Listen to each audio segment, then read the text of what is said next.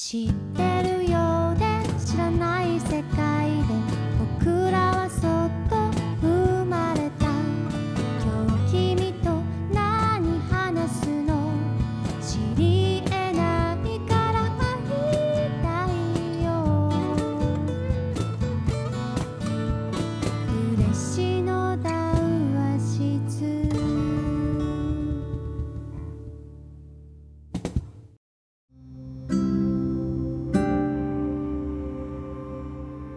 皆さんおはようございます。おはようございます。今回ありがとうございます。本来であればですね、あの、嬉野の地で、あの、皆さんにお会いしてですね、まあ、一緒にフィールドワークであったりとか、ディスカッションをしたかったところなんですけども、まあ、こういった、えー状況下ということでですね、まあ、何もしないのはちょっともったいないなと、まあせっかくのご縁ですので、まあ、いろいろ、えーご意見とかですね、お互いの、えーえー学業とかですね、仕事に活かしていける関係性が今後も築けていければなということで、まあ、オンラインではありますけども、今回ですね、皆様とお話しできる時間を作っていただきました。えー私はですね、佐賀県の嬉野温泉というところで旅館を営んでおります、北川と申します。今日はよろしくお願いいたします詳しくはこの後、ちょっと嬉野茶時の話も含めて、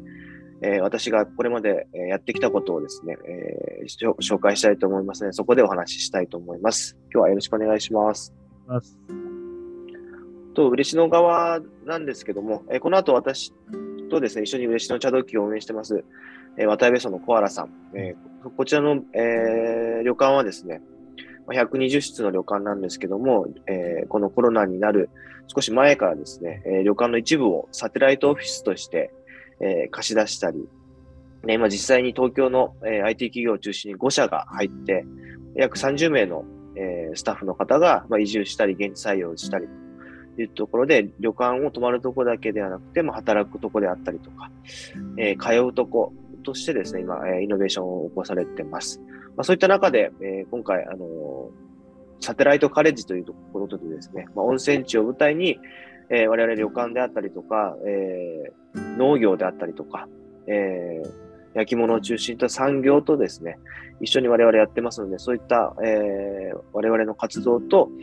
えーまあ、地域課題であったりとか、えー社会課題の、えー勉強をされている学生さんとですね、一緒に何かできないかと、まあ、サテライトカレッジのようなことができないかというところで、今、実証実験を行っているところです。そこの事務局としてですね、入っていただいてますのが、えー ANA 総研の、えー後藤さんです。後藤さんも自己紹介をお願いします。はい、あの改めまして、えーこんにちは。あの ANA 総合研究所の後藤と申します。えっ、と、実はあの私、今 ANA 総研におりますが、去年の3月まではですね、あの ANA の佐賀支店で支店長しておりまして、えー、と佐賀県内、今いろんなところ回ってたんですけども、あのイメージ、あのわかるかな？あの航空会社って飛行機に人に乗ってもらうのが仕事なんですけど、その前提としていかに地域に入り込んでいくかというのがありましてですね、まああのえ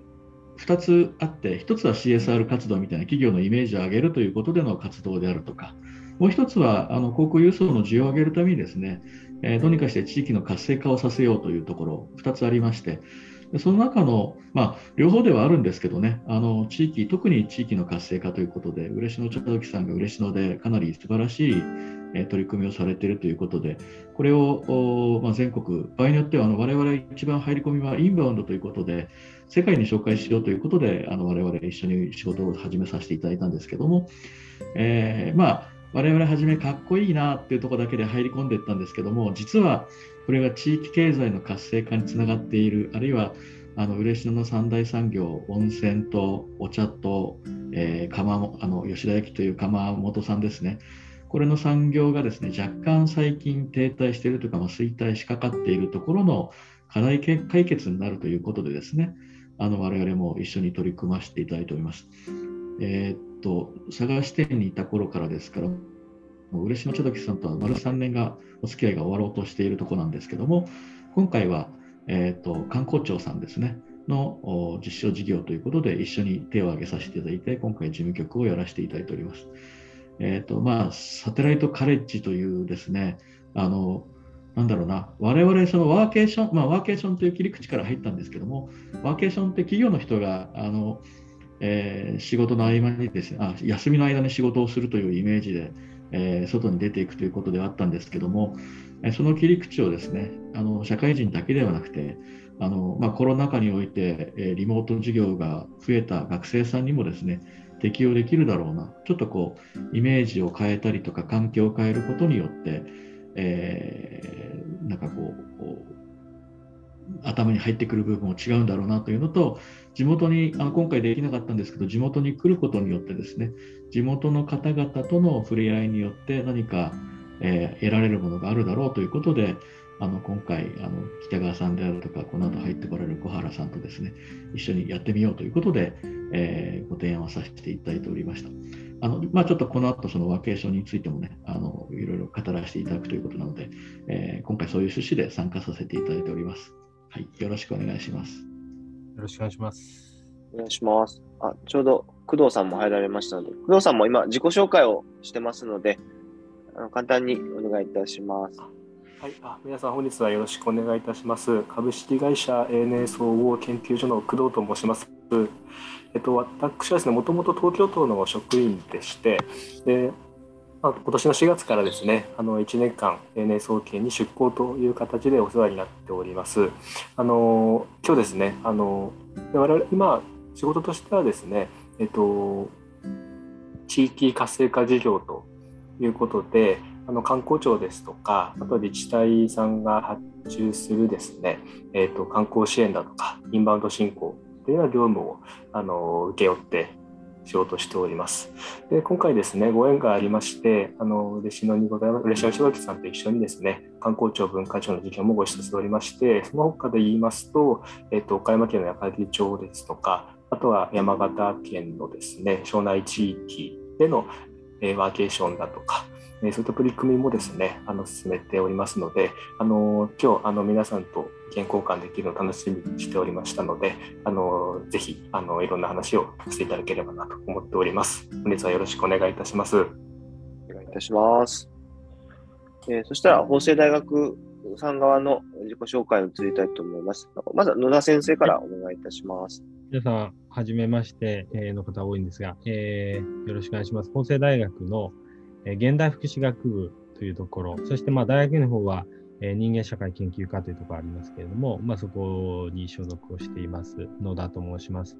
えっ、と、今日はゼミ生4人と、そして大学院生、修士の2年生も卒業間近ですけども、のカさんという中国からの留学生ですが、あのー、が参加させていただいてます。まあ本来ならば、あの現場に行って、今美味しいお茶を多分飲んでる 頃かもしれませんけども、まあちょっとなかなか大学のいろんなこういうゼミ活動というのも、えー、まあ、あの、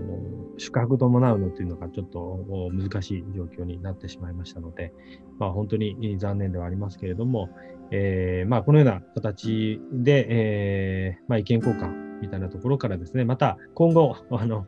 ぜひまたあの連携を取れあの取っていきたいと思ってますので、えー、お願いをしたいというふうに思います。え、私たちのゼミの専門分野というのが、え、社会学です。で社会学の中でも、特に地域社会学とか、これ環境社会学という分野で、えー、特に現場の人たちの立場からまちづくりとか、まあ、特に地域ツーリズムみたいなところを私も専門にしてますので、えー、そういうやり方ですね。だから今までのような、えー、っと、えー、て言うんでしょうね。えー、まあ、外来型の開発ということよりも、いろんな地域の資源ですよね。まさに本当に北川さんからたくさん教えていただいたんですが、まあ、内発的な観光のあり方、まちづくりとも連携しながらというようなものをメインに研究をしています。えー、学部生の方、まあ今日4人いますけれども、あのそのうち2人っていうのが、えっ、ー、と、高校の頃から、えー、街づくりの活動をしていて、まあ、自己推薦で入学しているっていう形で、えー、まあ非常にそういう意味では、街づくりをやりたくて大学に入ってるっていう学生もいたりします。で、私たち現代福祉学部というところで、あの福祉の勉強しているようにいつも、あのー、迎えされるんですけど、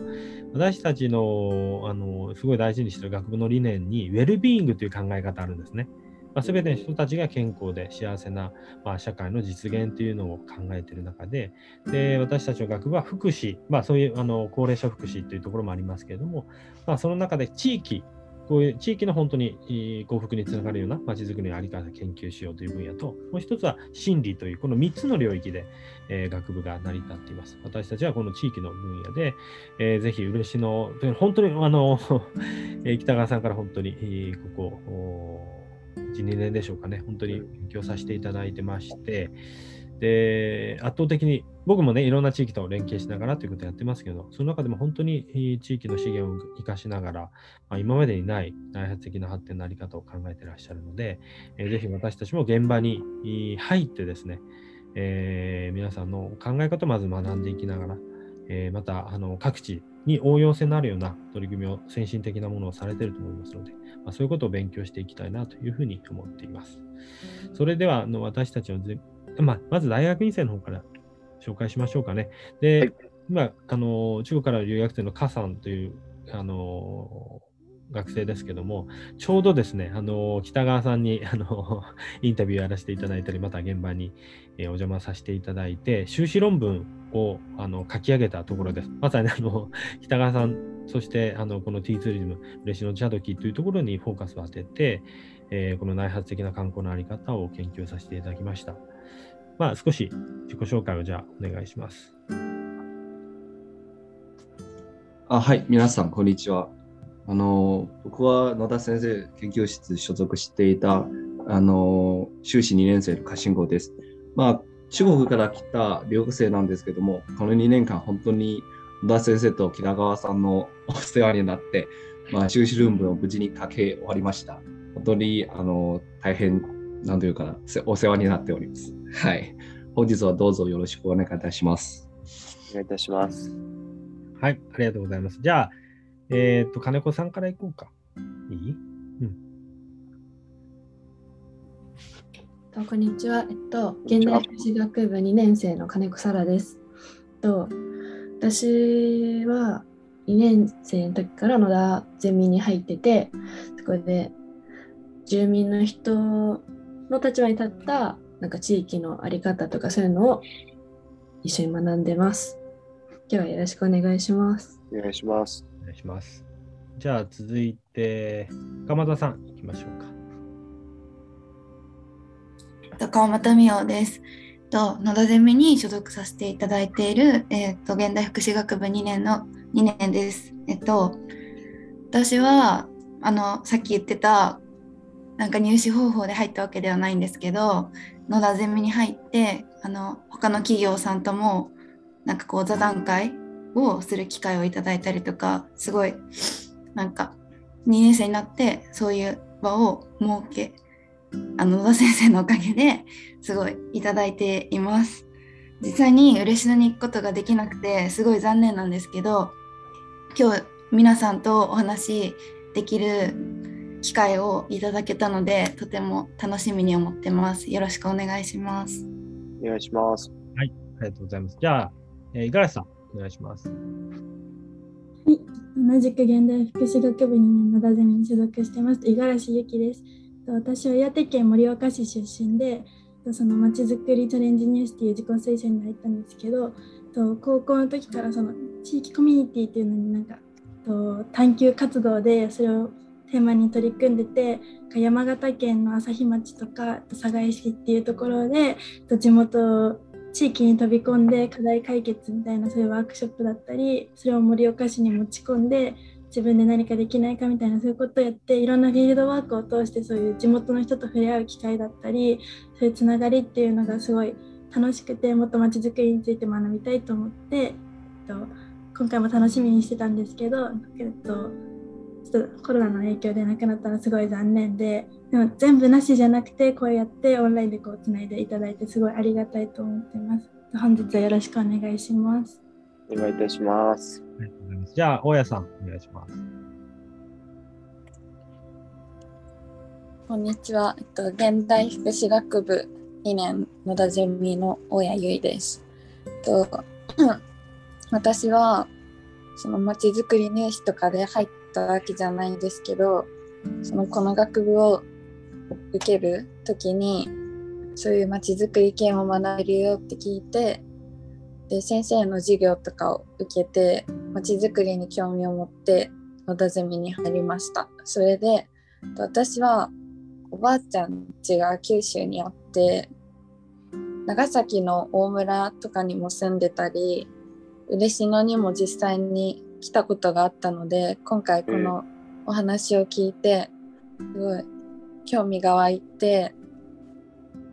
行きたかったなってすごい行けなかったのは残念なんですけどこういう機会をいただけたので今日はたくさん吸収したいなと思いますお願いします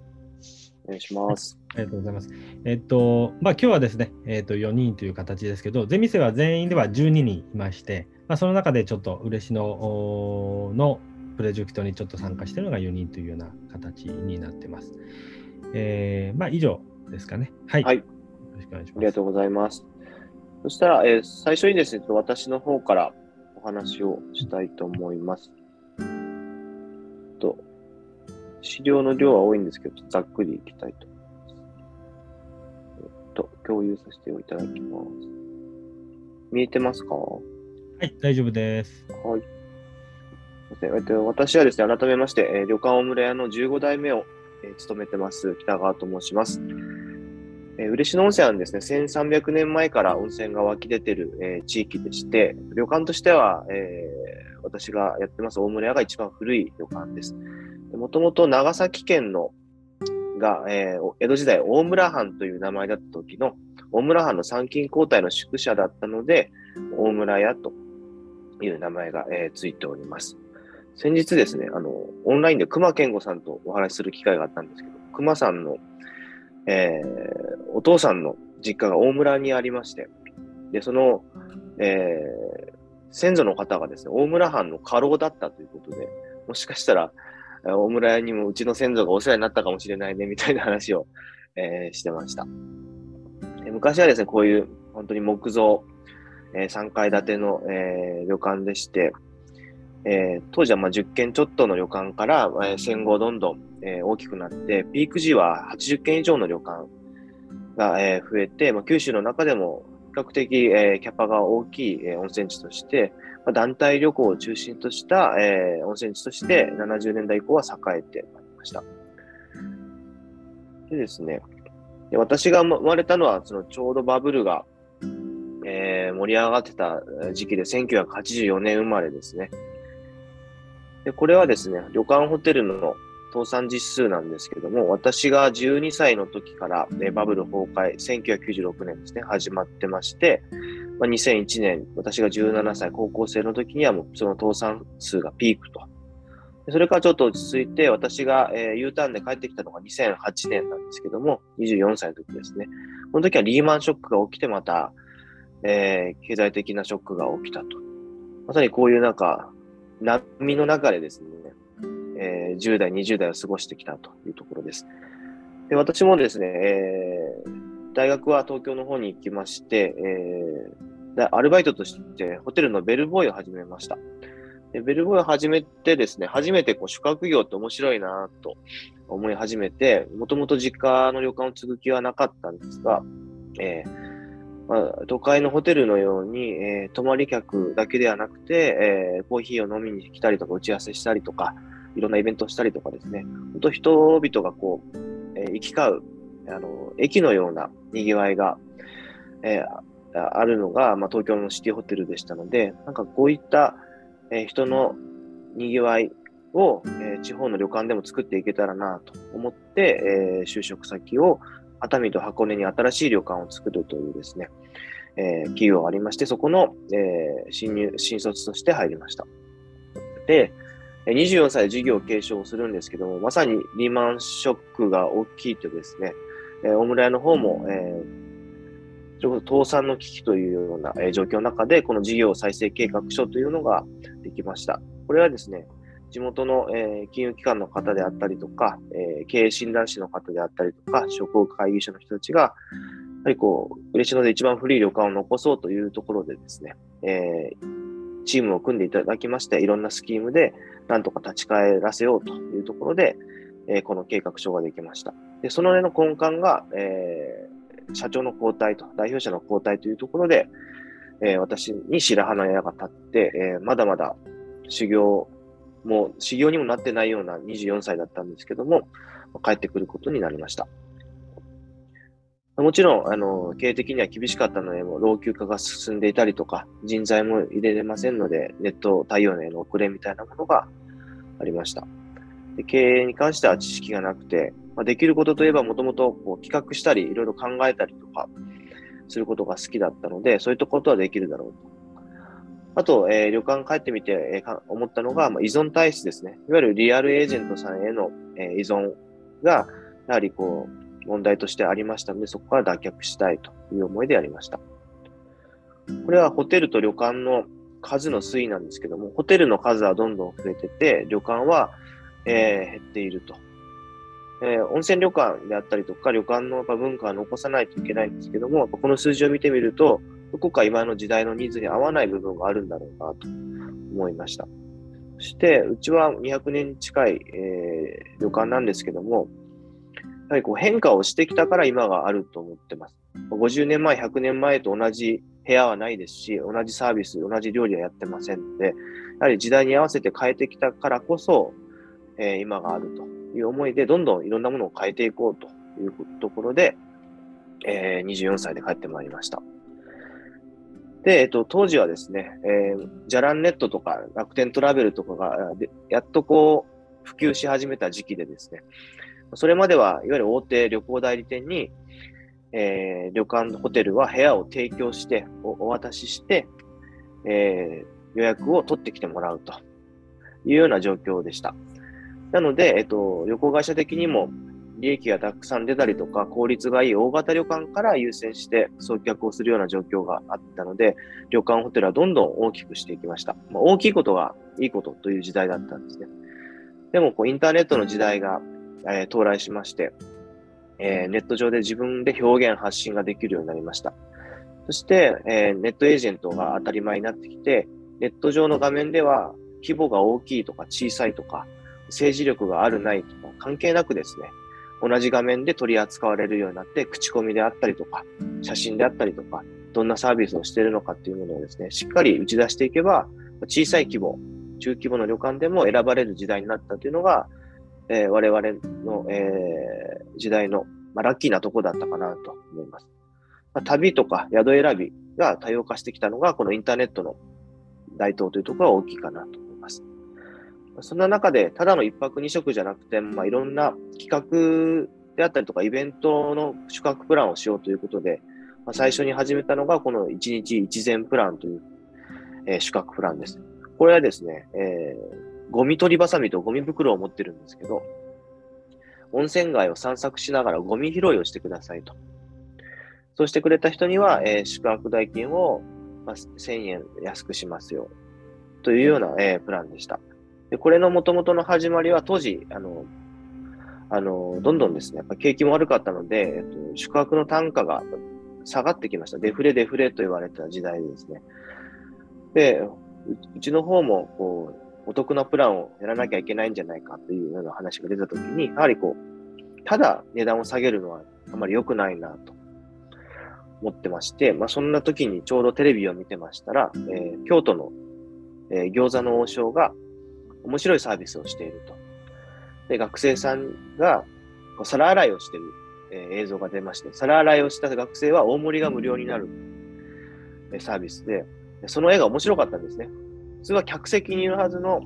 お客さんが厨房の洗い場に入って、パートのおばちゃんと仲良く喋りながら、皿洗いをしてると。でこれって、まあ究極なコア、コアファンを作るいいサービスだなと思って、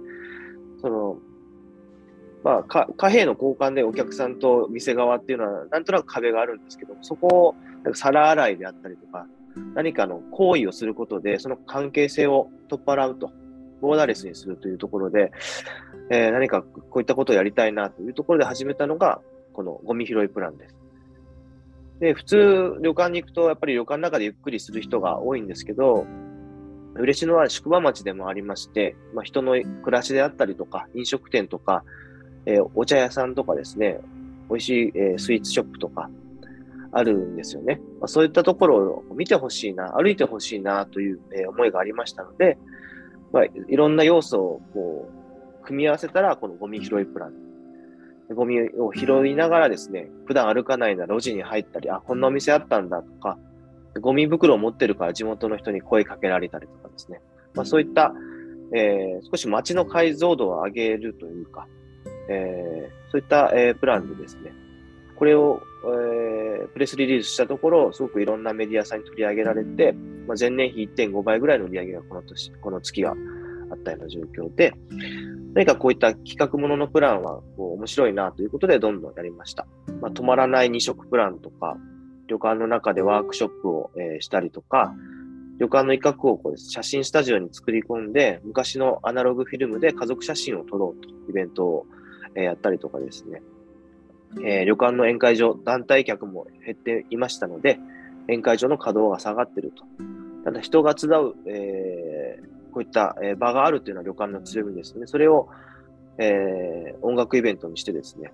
いろんなミュージシャンを呼んで、え泊まりがけで、え5組から6組ぐらいのミュージシャンの演奏を聴くような、旅館の中のフェスですね、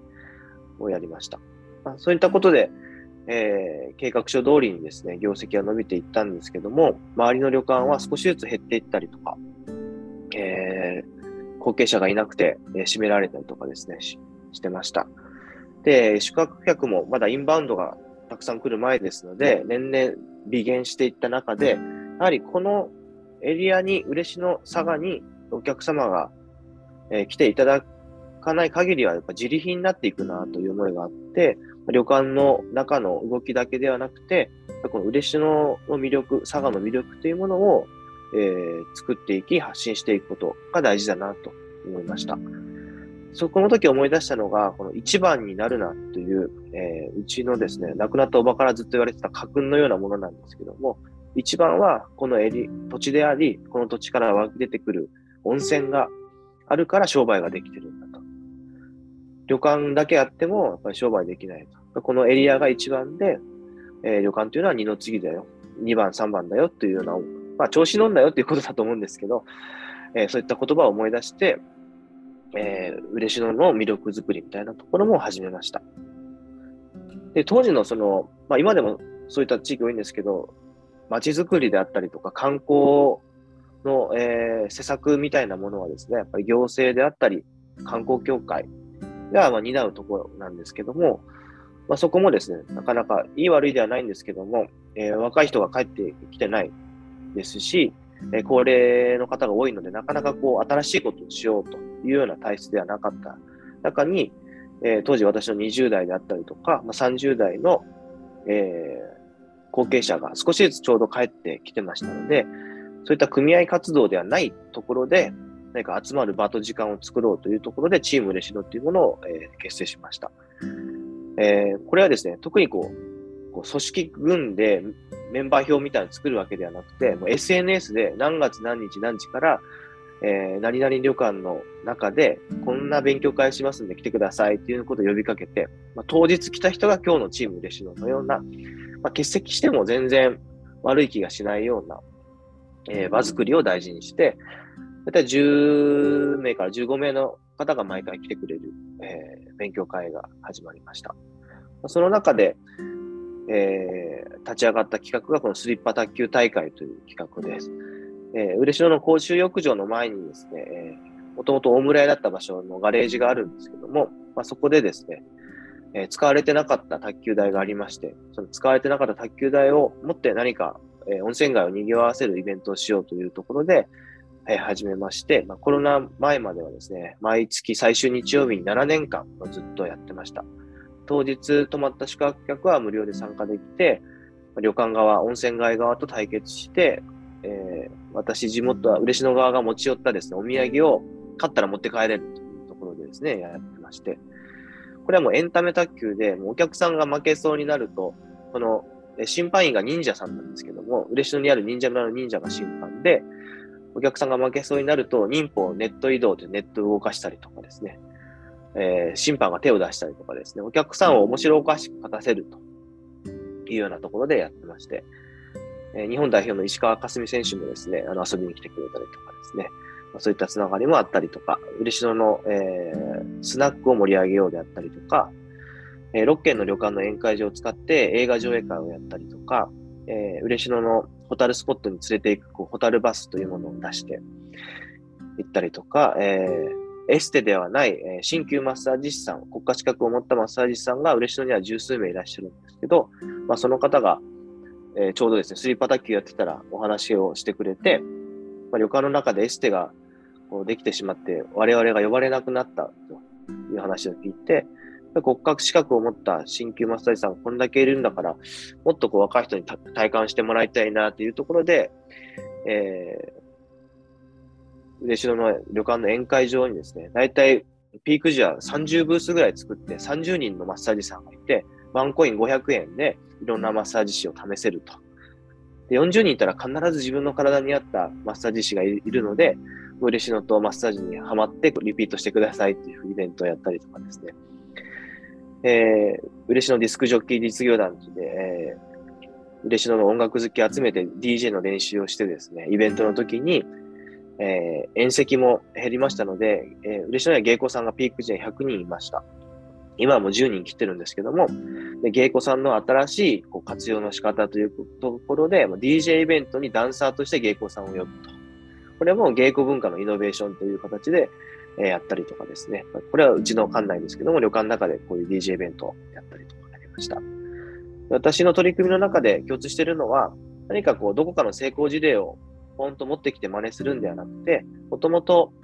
温泉街にあったもの、そういった要素を文脈として活かして、再編集して、ブラッシュアップするということを大事にしてます。これはですね、私は、あの、大学時代マスコミュニケーション論を学んでたんですけども、そこで、えー学んだことが活かされました。でプレスリリースをしてメディアミックスをしたときにですね、やはり取材した人から聞かれるわけですよ。なんでこういったイベントをしたんですかと。その時説明できないとやっぱダメだなと思って、ただ今こういうフェスが流行ってから、流行ってるからやりましたではなくて、例えば嬉野には芸妓文化があって、ただ今社会課題として、えー宴席がないと。芸妓さんの仕事がなくなってる。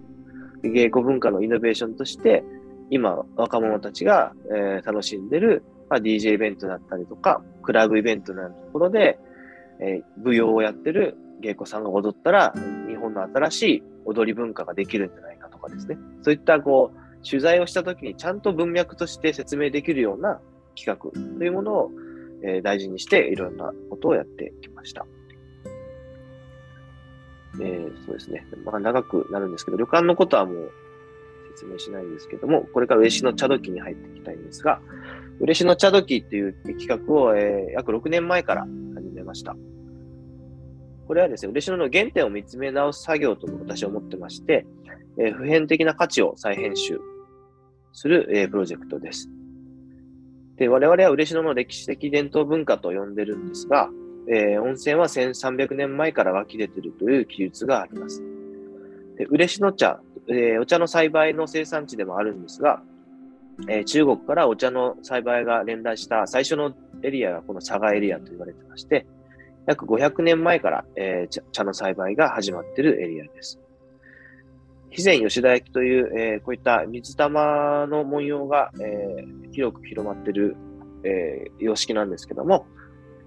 えーこれは、えー有田焼と同じ歴史をたどってまして、約400年の歴史があります。これだけですね、何百年という長い時間軸を生き残った産業があるというところでですね、我々はもっとこの3つの産業に寄り添ってもっと深掘りして、ここのイノベーションをやるべきじゃないかと。で、これまではですね、我々の、えー親世代の時はもう、いわゆる高度経済成長で、もうどんどん、あのー売り上げも良くなるし、人口も増えていくような時代だったので、この温泉、お茶、焼き物は、大都市圏、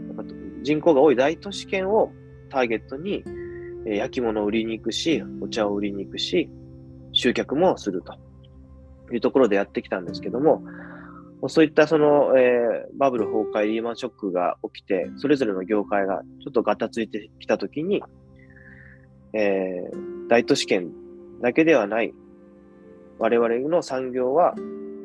大都市圏だけ見てたので、この3つの産業が一緒に何かやろうという機会があまりなかったんですね。それぞれが良かったので。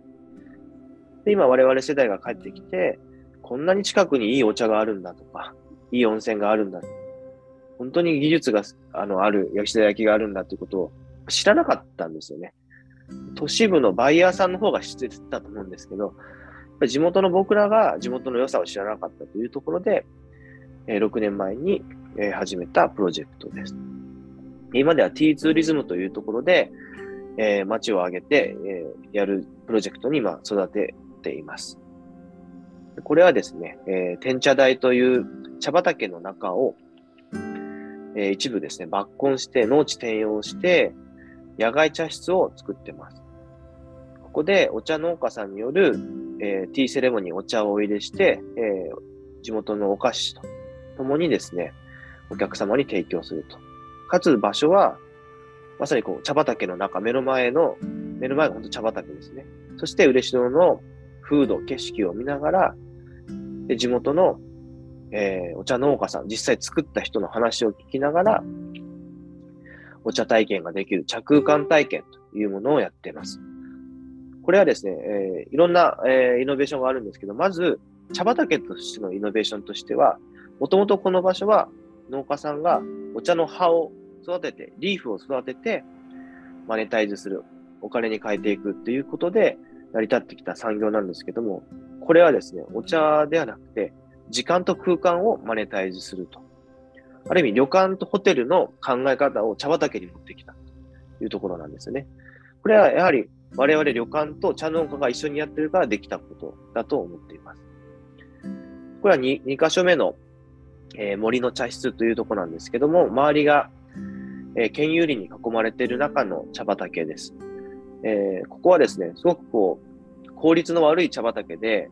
えー、メンバーの長尾さんっていう、方の茶畑なんですけども、おじいちゃんの時代に作られた茶畑で、ただこう車が入りづらかったりとか、日があんまり入らなかったりで、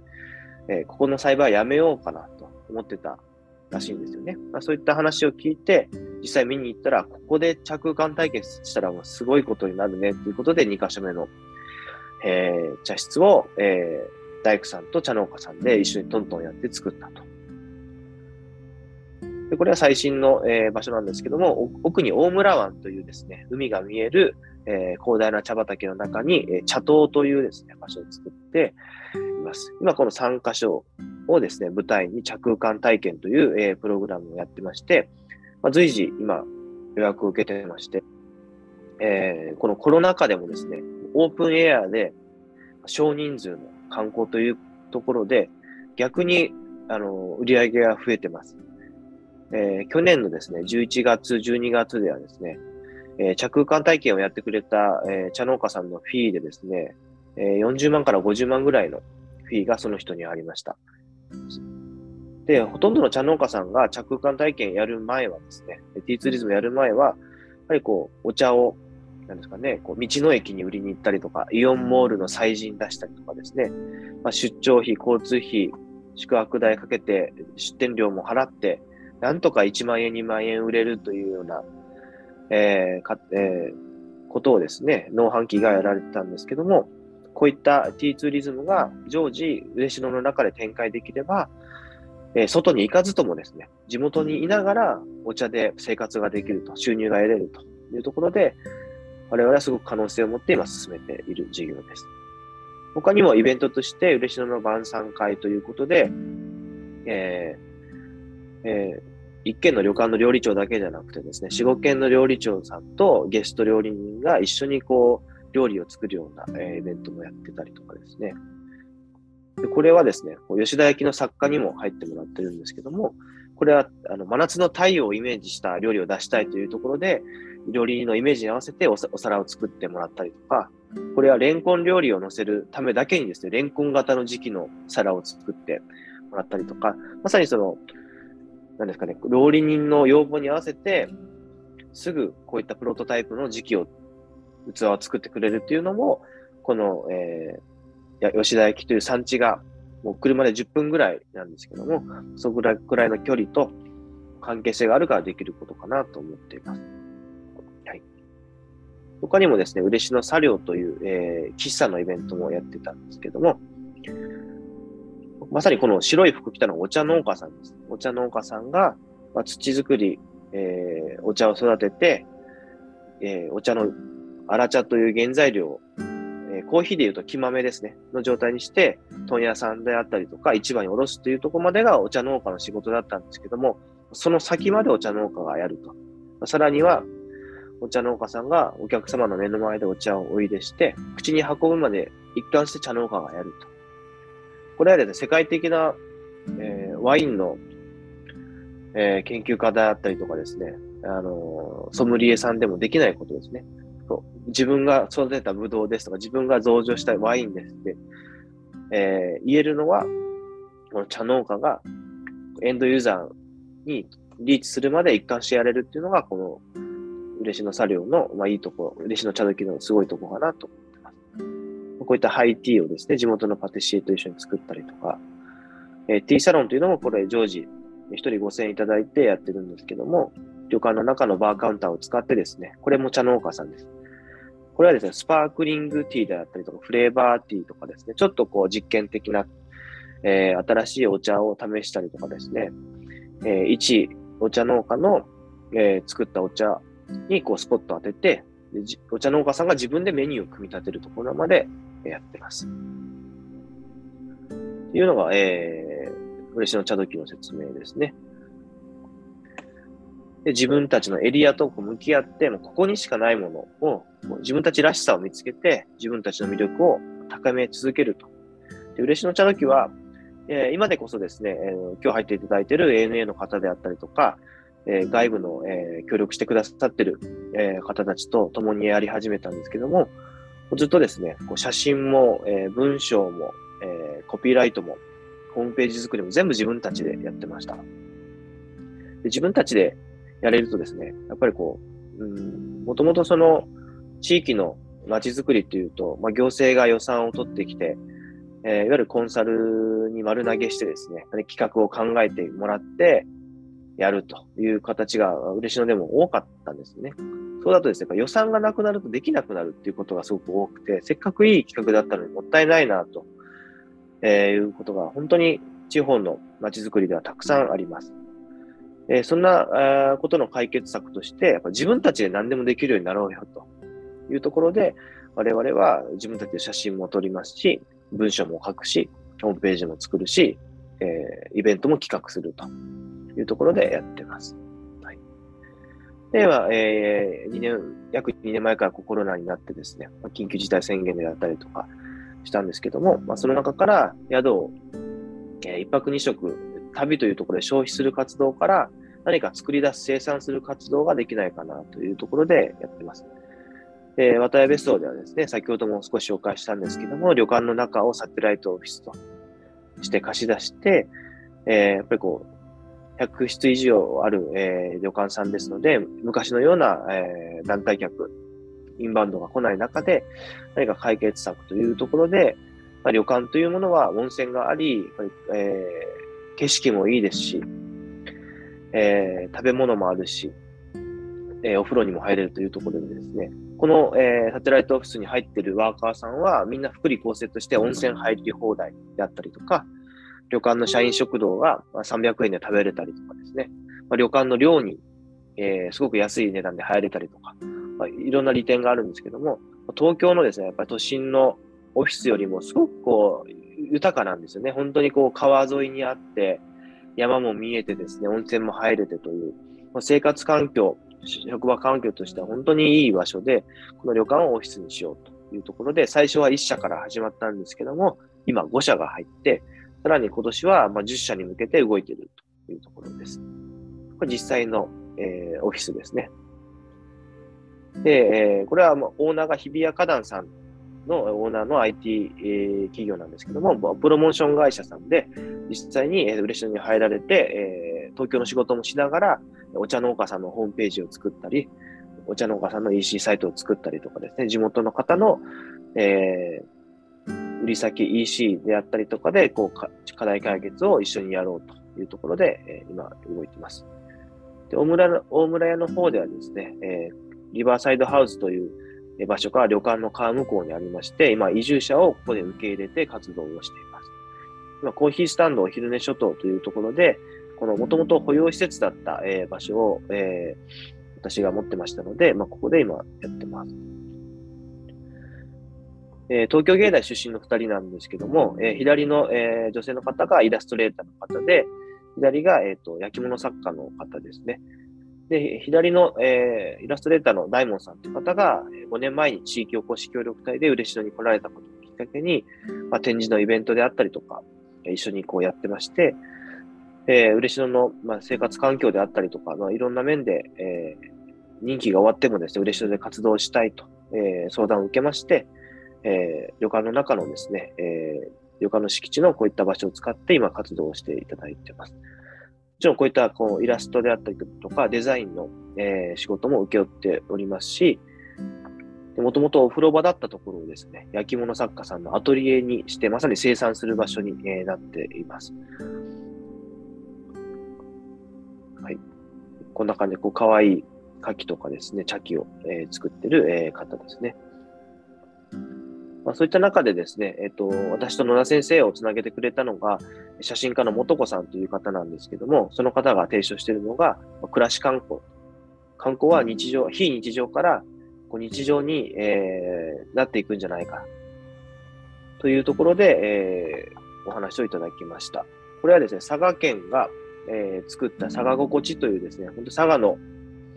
日常を切り取ったガイドブックなんですけども、まあえーこの撮影をきっかけにですね、元子さんといろいろお話しする機会を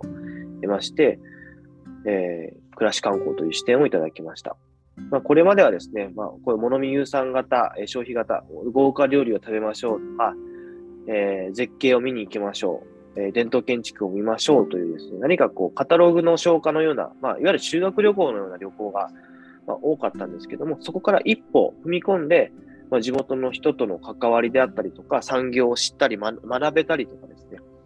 そういった新しい観光、人がつながる新しい観光が生まれてるんじゃないかという視点ですね。で2017年コペンハーゲンがダボス会議で観光の終焉というですね、えー発表されたようにですね、まあ、ここもなんかリトルマーメイドのロケ地っていうか、えーなって、聖地みたいになって、人がわーっと来てですね、こう街が荒らされたらしいんですよ。ゴミが増えて、観光客が来すぎて、いわゆるその日本で言われたオーバーツーリズムですね。そういったものよりかは、もっと、えー観光客を一時的な市民として接するような観光を作れないかと言われたのがコペンハーゲンです。日本でもですね、こういった京都ですけども、オーバーツーリズム、観光と暮らしが衝突して、えー暮らしと、えーいわゆる観光が分断してしまったという事例は実際にありました。京都の錦市場の方の話も私、えー昨年聞いたんですけども、もともと錦市場は、えー京都の料亭とか旅館の、えー職人さんが通う専門店の、えー市場ですね。専門店街だったのに、えー観光客が来すぎて、本当通れないような、えー状況で、えー実際に買い物もしづらくなったし、えー実際売れるのは、えーうなぎとかハモではなくてソフトクリームと。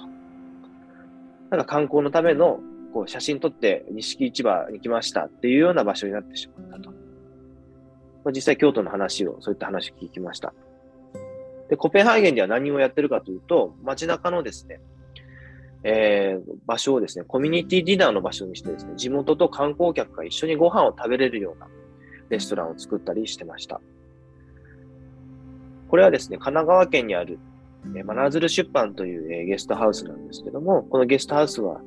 ですね、何をやってるかというとですね、一緒にですね、街歩きをやるんですよね。チェックインをした後に、だいたい1時間半ぐらい一緒に街を歩いて街の人を紹介して回る街歩きをされています。ご存知の方もいらっしゃるかもしれないんですけども、最初はですね、あの、インバウンドが来始めた時に、もともと観光地じゃない、えー港町なので、地元のおじいちゃんおばあちゃんがびっくりするから、今日はこういう人が来てますという紹介がてらにですね、えー一緒に街歩きをし始めたところですね。それを日本人にし始めたら、リピーターが増えて、まあ、さらには移住者が増えてですね、今では70名ぐらいの移住者がこの真鶴町に来てるんですけども、そのほとんどが最初のきっかけがこのゲストハウスに泊まった方と。いわゆるその観光と移住というのは行政区分で言うと別セクションなんですけども、こう観光入り口に街を丁寧に見せていったりとか、街の人を紹介する、街のコミュニティを紹介することで移住につながるんじゃないか。実際つながってるんですね。まあ、そういった事例がこの暮らし観光という視点にあるなと。嬉野でもこういったことをやりたいなと思っているところで、うちとしてはですね、まあ、毎月の音でですね、暮らし観光案内所という連載をしています。もう1年以上やってるんですが、観光ガイドブックに載らないようなお洋服屋さん、えー、このお洋服屋さんの、えー、娘さんがですね、描いたこのお茶ッティっていうイラストがあるんですけど、これがですね、えー、可愛くて親がこうバッジを作ったりとかですね、靴下を作って、こうマルシェイベントで販売したところで、ね、すごくこう人気が出て、今では T シャツになったり、パーカーになったりとかですね、して、発売当日に売り切れるものも出てくるみたいなことで、こう、じわじわと自然にこう、広まってるこうゆるキャラ。で普通ゆるキャラというと行政がゆるキャラブームにのっとって何百万という予算をかけて着ぐるみ作ってっていう風にこうするのがゆるキャラなんですけども、これは本当の究極のゆるキャラだなと思ってて、本当に0円で始まったのが、あの、本当に可愛いからいいねっていう、あの、気持ちだけで広がってるというゆるキャラというところでですね、こういったものを紹介したりとか、ま、左は嬉野の、嬉野高校にですね、観光学部があるんですけども、観光学科の先生のお話を聞いたりとかですね、まあ、そういったことをやっている連載やってますので、ぜひ、こう、嬉野温泉暮らし観光案内所も見ていただきたいなと思ってます。はい。で、私が帰ってきた時思ったその代理店に依存しない、えー、いろんな価値観にとらわれすぎない、時代の流れに左右されすぎない、まあ、時代の流れに乗ることは大事なんですけども、え、インバウンドに乗りすぎるとかですね。そしたらやっぱりこう、こういった有事があると、ストンとお客さんがいなくなってしまう。まあ、そういった時代の中で持続可能な観光とは何かなと思った時に、その答えが、の暮らし観光というものが一つあるんじゃないかなと今思ってます。で暮らし観光は何かというと、お客さんと、えー、店という関係性じゃなくてですね、ちょっともう一歩踏み込んで、えー、人とのつながりとかですね、会話であったりとか、街を好きになるとかですね、シビックプライド。街づくりって、いわゆるその街が住んでる人たちだけの街づくりじゃなくて、やっぱり来る人、まあ、交流人口で来る人にとっての、こう、街づくりもあるんじゃないかなと。まあ、いわゆる関係人口と外ことの差し出編集長が言われましたけど、まあ、関係人口、さらには関係人口の先にその観光客みたいな、どんどんクロスオーバーしていく時代だと思いますので、そういうミクロとマクロ両方の視点で、嬉野の良さをまあ発信していきたいなと思っております。ということでですね。今、えーまあ、地域おこし協力隊を呼び込みみたいなことを地域をよくやってたんですけども、まあ、そその、それと別にですね、地域とこういう学校、まあ今日みたいなとこなんですけども、えー、いろんな学生の方たちとですね、えー、オンラインでこういった交流もしやすく、えー、なりましたので、それぞれの、えー、やってることであったりとかですね、興味あることをですね、こう重ね合わせながらですね、あの地方と都市っていうものも、垣根も超えてですね、えー、いろんな交流、知識の交換が今後できていくんじゃないかなというところで、昨年はですね、加さんにも来ていただいてですね、実際に現場を見ていただいて、実際修士論文も書いていただいて、あの、先日読ませてもらいましたけど、本当に素晴らしい、えー、論文になったりとかですね、その論文を我々も、えー、共有してですね、えー、読むことでですね、自分たちがやってること、自分たちが持ってる産業の良さみたいなのを再確認できるんじゃないかなと。で、えー、学生の方であったりとか、まあえー、外の視点をいただくことで、我々の地元で働いている人たちのシビックプライドを、えー、もらうと、生むというところで、社会課題の解決になるんじゃないかなというところで、ちょっと長くなりましたけど、私の、えー、紹介としたいと思います。ありがとうございました。ありがとうございます。あの、何度聞いても本当に素晴らしい お話いえいえあの北川さんにはあの授業の方でゲストに来ていただいたりして、その時も学生もね、皆さん参加してもらってます。えー、っと、じゃあどうですどうですかね、ちょっと感想を聞いたらいいですか、ね、そうですね。ねはい。あ、せっかくほんまに、あの、小原さんが入られてるみたいですので、小原さん、自己紹介簡単にできる状態ですか？はい。あ、すみません、遅くなりました。えっ、と、北川さんの説明にもありました、同じあの旅館の経営をやっております、渡辺ベストの小原でございます。でまさに今、えー弊社の2020年の4月2日から創業を開始された、えー、とイノベーションパートナーズのオフィスで、えー、と入っております。こういう旅館を改装して、ちょっと多少モダンな改装をして、えーここで皆さん仕事をされているという状況です。本日はよろしくお願いいたします。よろしくお願いします。今、小原さん、あの、ね、温泉でワーケーション、サテライトオフィスということで進められてますけども、今5社ですよね、入られてる。はい。5社で二十数名の方が働いている感じですね。働いてる方のその感想とかですね、なんか、思ってもなかったリアクションみたいなのってありますか？えー、とまずですねあの、旅館というもの自体が、まあ、人が集まる、まあ、北川さんのところはもう百数十年、で弊社でおいても71年、まあ、人が集まる場所として最適化しているということと、まあ、旅館のファシリティが衣食住で、まあ、衣類がない国ではありませんので、まあ、食住環境が充実しているというのは、まあ、あの旅館のツーリストからすると当たり前なんですけれども、これがまずどうも、えーワーカーにとってもとても快適であって、例えば、まあ、ご自宅という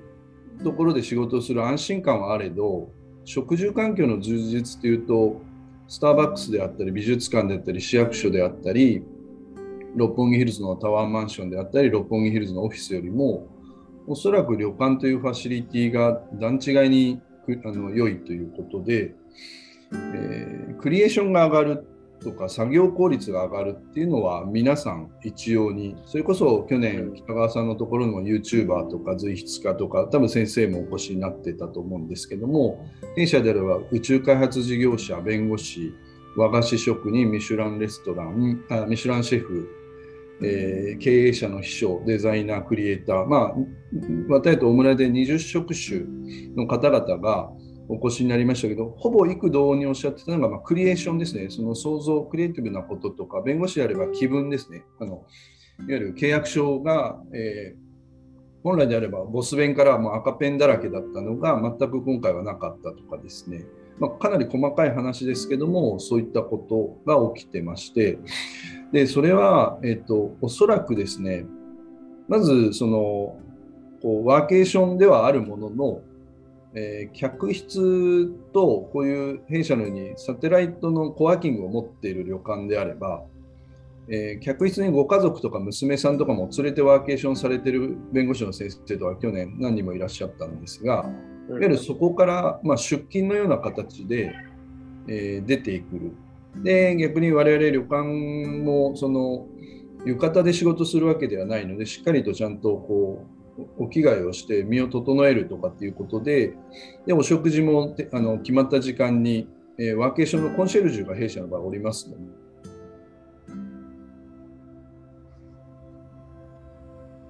で、になさいますかみたいなことになるので、まあ、自分の都合ではないっていうのが逆に、えーこう心地のいい生活リズムになるっていう、まあ、そういったこととあとまあ温泉があったり、まあ、食べ物も、えーその最初に関しては極めて充実したワーケーションの食事内容になりますので、まあ、そういった意味で、えークリエーションはまず1回目としては格段に上がるというところです。で、えーもう終わりますけど、で、2回目以降、今回北川さんと私どものチャレンジは、じゃあ2回目以降、セカンドタイム以降のワーケーションというのが実際あるのか否かっていう、で、いい思いをするんだったら全国飛び回った方が確実に面白いですし、ままずはあのそういうふうになると思うんですけど、同じ場所に2回も3回もワーケーションに来るっていうのがそもそも何ぞやっていう、でそこが北川さんとちょっと説明は違うんですけども、多分立脚しているポイントは一緒で、間違いなく人だと思います。うんつまり北川さんに会いに来るとか、先ほどのコミュニティディナーを、例えば商店街の店主のあの嬉野でいうおっちゃん、おばちゃんと一緒にご飯を食べてると、なんかわからないけど、野田先生は、あの商店街のあのおっちゃんに1年に1回会わないと、なんか北川さんなんか調子悪いんだよねとかっていうところまで先生が浸透してくれれば多分先生はあの必ず年に1回ワーケーションで7泊6日とか15泊16日嬉野に行くみたいなことになっていって、まあ、よそでいろんな施設ができてもいやなんか私は嬉野の方がいいんですよねというところのフックで多分逃げないで必ず先生はか嬉野に来るとかっていう。なのでこの2回目っていうのがどうかというところが多分このワーケーションの最大のテーマで。でその時に1回目で税を尽くしたとて2回目はつながらないんだろうなっていうのがなんとなく見えてきましたので。いかに人でそれが先ほどの北川さんの観光ではなく暮らしっていうようなことが割とこう表現の言葉は違えどなんとなく共通言語あのもうちょっと整えれば結局1個のワードをみんな追ってるんじゃないかなというのがあれですよね北川さん。ぼんやり見えてきたって感じですよね。ややりながらですね、だから私も素子さんから暮らし観光って言われたときは、やっぱりストンと落ちてなかったんですね。うん。うん言いたい言いたいことはわかるけど、その真鶴出版の2部屋のゲストハウスだったらできるでしょうよと。うん。ただ、うちのような20室、30室、綿屋の100室の旅館で、どう一緒に街歩きすればいいの？人がいくらいでも足りないわっていう話だったんですけど、そこの解決が、なんかその、できるような気が今してるんですよね。実際に今ノートの連載のアクセス数も増えて、それを見たっていう方であったりとか、まあそれを見て、うちにこう就職希望で移住してきた若者も今、福岡から30代の男の子来てますけど、そういった方が増えてまして、何かこう、ミクロなその暮らしを見せることで、あ、ここにはなんか、地方で田舎だと思ってたけど、こういう若い人がこんなことやってるとか、いうふうにしてですね、まあ、綿屋の中にあるですね、副島園っていう、えー農家がやってるお店があるんですけども、そこにも今、えー移住者がですね、やっぱり来てて、まあ、えー男性で3人ですよね。3人とその奥さんも含めたら、5、6名の方がその茶時をやってるとかですね、茶時の活動を見て何かここに可能性を見出すという、えーたところでですね、移住を決めて今働いたりと活動されている方もいるので、何かその、暮らしっていう言葉でこう表現すると、すごくぼんやりするんですけども、いわゆるその今まで僕らが観光でしか見せてなかった客室とか料理ではなくって、人の活動、人の、まあ、コミュニティとかですね、そういったものを見せることで、まあ、就職、さらにお客さんと移住者とかいろんなところでですね、この地域に人が来てくれる。その人たちとワーケーションで来た人たちが関わり合うことで、あそこに行ったらなんか面白い人と会えるんだよね、と。いや、あそこの場所に行ったらな、誰かしらいるんだよねっていうような、なんか状況づくりをしていけば、嬉野のワーケーションであったりとか、まあ、サテライトカレッジ、えーの、えーこともなんかですね、全国の中でも面白い動きになるんじゃないかなと思ってますので、暮らしとか人とかいう言葉だけで言うとすごくね、ぼんやりしてるんですけども、僕らもこうややりながらとか、実際にそういう人が来て、ほ本気で気づいたとかですね、えーそういったところは確かにありますね。物質的価値を超えるっていういわゆる感動まあディズニーとかでいう感動とかなんですけど、うん、る先生が来てやっぱ露天風呂付きで毎日豪華なご飯で1回目はいいと思うんですけどやっぱそれが2回目で1週間連続豪華なご飯ってもう簡単に飽きるんですよ。うんでまあ、露天風呂付きももうそれはいいんだけれどもっていうふうにこう税の部分はやっぱ物質的価値はどっかで頭打ちが来てつまり露天風呂が2個ですか3個ですかという話に今後なっていくだけの話なのででそれよりもやっぱ人とかなんかそういう巡り合わせとか、まあ、スリリングとかなことも含めてなんだと思いますけどうんなんか嬉野のその人とか文化のタッチポイントをあのできるだけ多く1回目で表現できてそこになんか余韻を残して帰っていただくみたいなこととかがうん。1度目の滞在でやれると多分セカンドタイムサードタイムでそこで深掘りしてもうここじゃないとダメだっていうのはなんかそそういうのがこう仮説ですけどですね今日皆さんにもうこれだっていうのを示せればいいんですけどまだワーケーションの概念も減ったくりもほとんどこの国にはないのでうん、で、まあ、勤勉な日本人がそもそもワーケーションということができるか否かっていうのもそうだと思いますので、なんかその家庭のエッセンスとか家庭の結果ぐらいしかまだ私たちはお戻しができないかもですけど、あの実際、先進事例的には嬉野としてはやっている一つではあるとは思います、うん。すみません、ありがとう。いえ、ありがとうございます。よろしくお願いいたします。ません、もう、ちょっとあの、我々の話が 長くなって、あの、コンテンツがたくさんでですね、どこからどう話していいかわかんないと思うんですけども、まあ学生の皆さんにですね、ちょっとこう、なんかな、えー感想というかですね、えー興味深かった点とか、ここはもっと聞きたいとか、そういったことがあったらぜひ、もうフリーディスカッションでお願いします。じゃあ、学生の皆さんどうでしょうか？あのー今のお話を受けて、この辺がちょっとやっぱり面白いなとか、私は嬉しいのに行ったらこういうことしてみたいとかいうことも含めてね、いいと思いますので、じゃあ、もう自由に言ってください。誰か口火切って。じゃあ、当てましょうかね。嬉野にも来たことがあると言われた大家さん。どうですか、はい実際にも昔行った嬉野と、今の話の嬉野とは、どうでしたか？なんか前来た時はもうザ旅館みたいな感じだったイメージがあったんですけど今お話聞いてなんかすごいそんななんか他がやっていないようなこと例えばその DJ とかスリッパスリッパ卓球とかやってて、そういうなんか普通じゃないところが面白いなって思ったのとなんかそういう面白いなんか変わった発想みたいなのはどうやって思いつくのかなって疑問に思いました。ああ。そうですね。まあ、我々は基本的にこう、なんですかね。結構こう、僕とコアラさんは、こう、それこそ普通になんかご飯食べたりしながら、企画をしてしまうんですよ。企画をししてしまい、で自分たちの首を絞めるんですけど、あの、とにかくなんかさ、自分たちの人生であったり、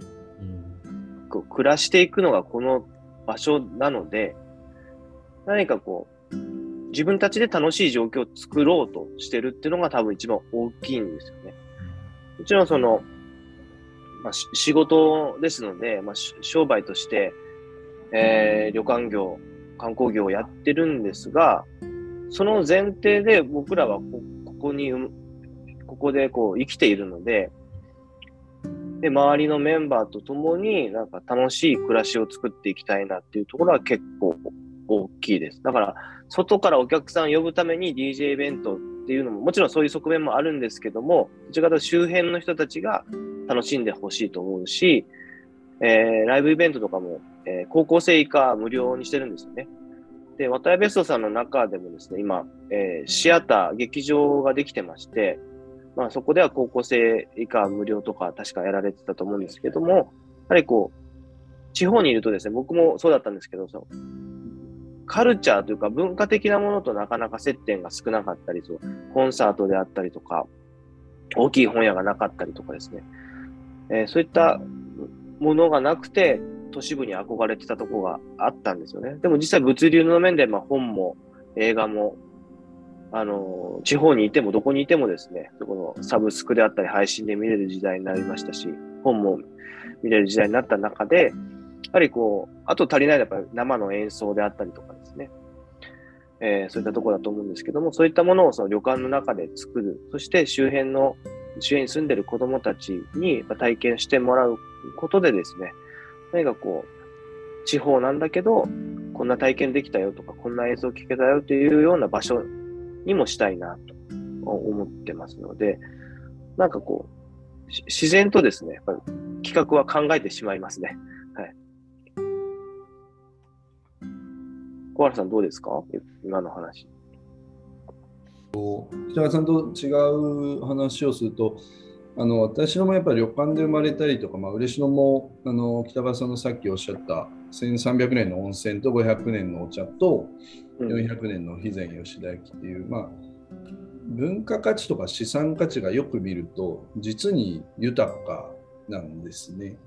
でその上に載ってるコンテンツがあまりに脆弱であってで、まあ、そこがあの今日まであの経済が回ってたもののこれがこう平成不況とともになかなか、えー、ロジックがこう破綻してきたような感じなのでその資産価値が豊かなのを気づいてしまうと、えー、それをわざわざ作らずにそれを土台として何か、えー、脳を動かすだけで企画が生まれるのであればやってみようっていうのが私の旅館の中は特にその着想が大きくて例えば25メートルプールとかっていうのが今うちもう配管もなくタイルも全部剥げててもうもう見る影もないような25メートルプールなんですけど、まあ、ここを美術館にしようと今思ってるんですね。でそうすると日本中探して美術館を今から新設する人が一旦色気のない25メートルプール作ってみっかっていうことには絶対ならないわけですよ。でも弊社の場合はもうプールとしての機能はないんですが25メートルプール、つまり皆さんが学生の時に泳いだような小学校のプールみたいなのが、もう何の色気もないのがあるんですけど、まあ、じゃあそれをキャンパスに、一人の現代アートの人にお声がけをして、もう自由に使っていいよっていうようなことだけで、えー、そこがで、そうすると、えー、できた時にはですね、これまだ数年後になると思うんですけど、え、25メートルプールわざわざ作ったんですかっていうふうに今度逆回転が起きるはず、ね。うん、ですのでなんかそういう資産がですねその文化資産もまだまだ遊びもあれば本質ももっと極めないといけないんですけど余白の部分があったり旅館という資産に関してはもう全旅館言えると思いますけど莫大な資産超過でコンテンツ過小っていうことですね。一泊二食という一択だけで我々は商売を奇跡的にこの数十年やってきたのがもう今今となっては不思議でならないですね。ただのベストセラー商品だよっていうことをあの体の中心に入れないといけないんだろうなというふうには思います、うん。ありがとうございます。大家さんはまちづくりに興味があってっていう話されたんですけど、その興味を持ったきっかけとかあるんですか？そうです。ね、私はそのもともと普通にその受験生の時になんとなく面白そうだなってあの塾にここの学部の先輩がいてそれでお話を聞いてて面白そうってなんとなく思ってただけなんですけど授業とか野田先生の授業とか普通に学部でも結構まちづくりの授業があってそこでなんかお話を聞いていくうちにやっぱり福祉とかより面白いなって感じてそれですねそれが大きいです。ありがとうございます。他の方にも感想を聞いていきたいと思うんですけど、金子さんいかがですか？と、なんか、一番、なんか私が盲点だったのは、なんか一つの旅館とかホテルが力を入れて何かを頑張ってしまうと、そのホテルとかいいけど、他の周りが廃れていってしまうっていうところが、私にとってすごく盲点で、その地域全体を挙げて、その地域すべてを盛り上げていくっていうことの大切さについて改めてなんか考えさせられたなっていうのと、あとなんか地域企画とかを他に委託したくないっておっしゃってたんですけど、うん、なんかそのやっぱり北川さんとかが企画しているものってなんか地域の良さとかをやっぱ知っているからこそ出て出てくる発想とかなんだなっていうのを本当に感じてなんか自分がもし嬉野とか嬉野じゃなくても他の地域にもし何かを提案するとかなったらやっぱりその地域のことをすごくよく学んでから何か行動すべきだなっていうのをすごく思わされましたなって思います。盲点だったということは、やっぱりこう、例えばその、地域を盛り上げるっていうと、どこかの一つの旅館とかホテルが、こう、どんと頑張るとか、行政が頑張るみたいなイメージだったと。そういうわけではなかったんですけどやっぱりなんかそうだな確かにって思わされたなっていうふうにはなりました。うんそれはね、やっぱり我々もそうでですね、嬉野茶時を始める前はお茶農家さんがいるのは知ってるし、知り合いもいるんですけど、やっぱ茶畑にこうちゃんと入ったこともないですし、生産現場でどんなことやってるとか、どんな課題があるとかですね、本当知らなかったんですよね。一緒にこういったイベントだったんです、最初は。やることで、そのお茶農家さんのこういうところに困ってると。そういった困ってるところは実は旅館の中で解決できるんじゃないかとかですね。こういったアイデアがあれば、あのもっとあの売れるんじゃないかとかですね。で逆に茶農家さんも、えー今までは市場に卸すだけが仕事だったので、とにかくいいお茶を大量に作ろうと、まあ、いうところが一番の、えーゴールだったんですけども、プレイヤーとして着空間体験でお茶を入れるようになって、この着空間体験のお客さんのためにちょっと変わったお茶を少量だけで作っていこうとかですね。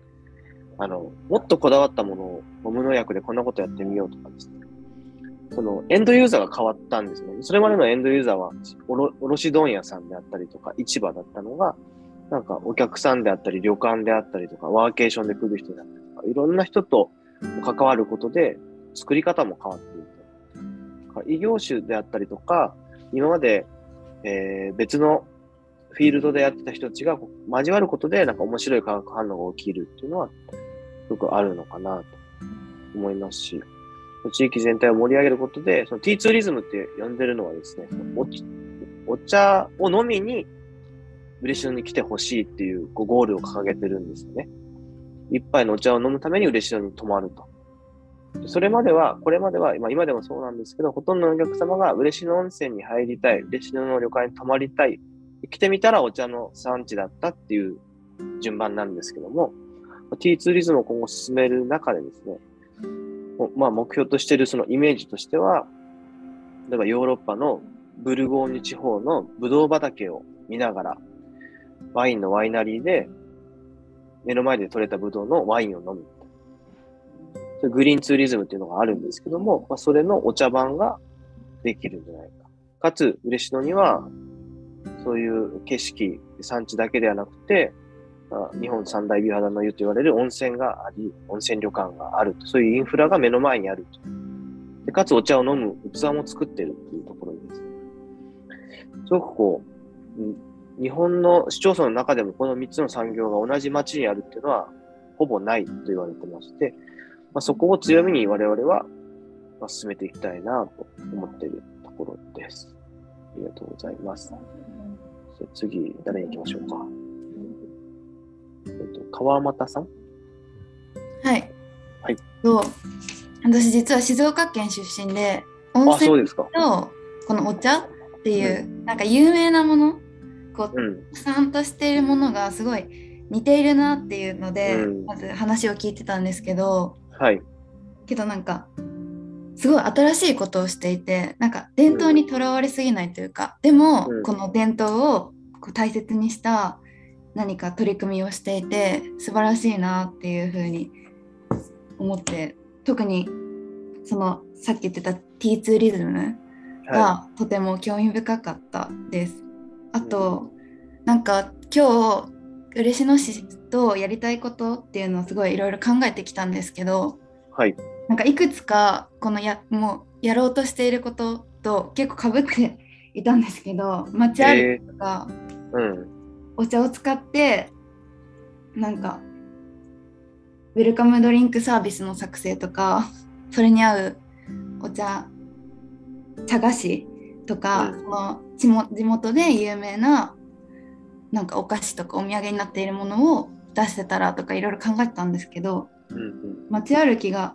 特に私一番いろいろ考えてたものでえーなんか観光プランとかその旅館に行くまでのプランをこう提案できたら面白い面白いなっていうふうに思ってたんですけどうん。それもなんかガイドブックに載らないようなうん。あの地元の方しか知らないその嬉野市の魅力をそこですごい出せたらいいなって思ってそこをなんかちょっと一緒にやれたらなっていうふうに思ってたんです話を、ね。はい、聞いてました。それはやっぱり川又さんもそういう旅をしたいと思ってるからですか？あそうですね私自身もしたいしその若者目線で何かこうできないかなっていうふうにも思いますこういろんなグループに向けてっていうんですかねなんかいろんな年代にこうターゲットを当ててその観光プランじゃないけどこう作成できたらなっていうふうに思いました。うん。なるほど。今、その、大学でどんな勉強してたりとか、どんなこと研究したいなっていうのはあるんですか？私は災害支援とかにも興味あるんですけどなんか今は水のことにすごい勉水のことを勉強していてなんかあのなんだろうオーストラリアに留学してたことがあってその水不足っていうのを実際体験してみてそこからすごい水に興味があって勉強させていただいてるんですけどうん。他にもその地元が観光地っていうこともあってこういうなんか町おこしじゃないですけど地域づくりをしていけたらなっていうふうに思ってます。ありがとうございます。実際、嬉野茶時の方にもですね、静岡の駿河観光局っていうところの方たちがですね、何回か通っていただいてですね、静岡でもあの着空間体験のようなことをやりたいというところで、あの、関わりがあります。で、実際静岡の方があの予算をたくさん持ってられているので、一瞬にしてですね、野外茶室を5カ所作るというですね、まさかの事態になってるんですけども、あの、わ我々ですね、基本的にオープンソースなんですよね。あじあのこんな感じでやってますとか、この器を作ってます、このメーカーを使ってますとかですね、こんな風に作りました。全部オープンソースに、えーやってますよね。その辺、コーラさん、ちょっとお話ししていただいてよろしいですか？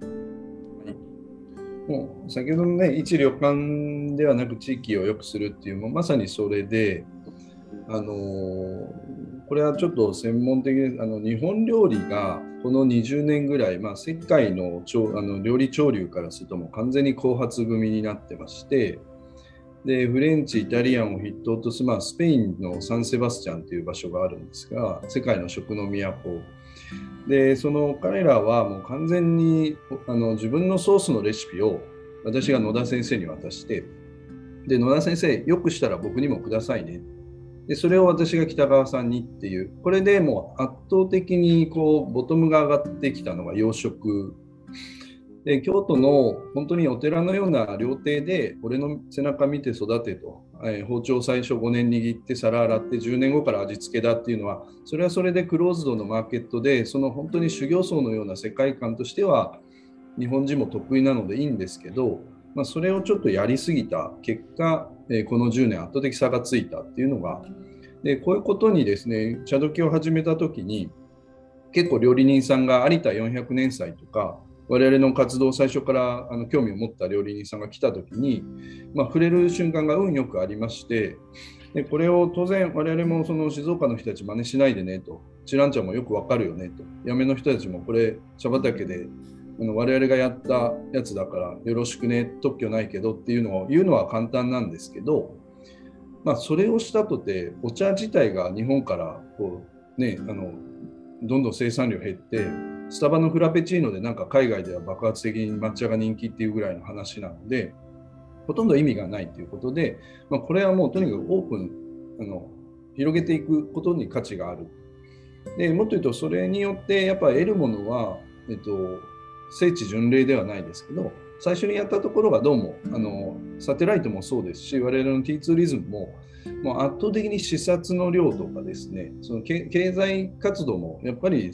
先進地があの享受できるなということもあってやはり選択肢としては間違ってなくてですね。で、でさらにやっぱりその先ほどの静岡の茶事編とかも、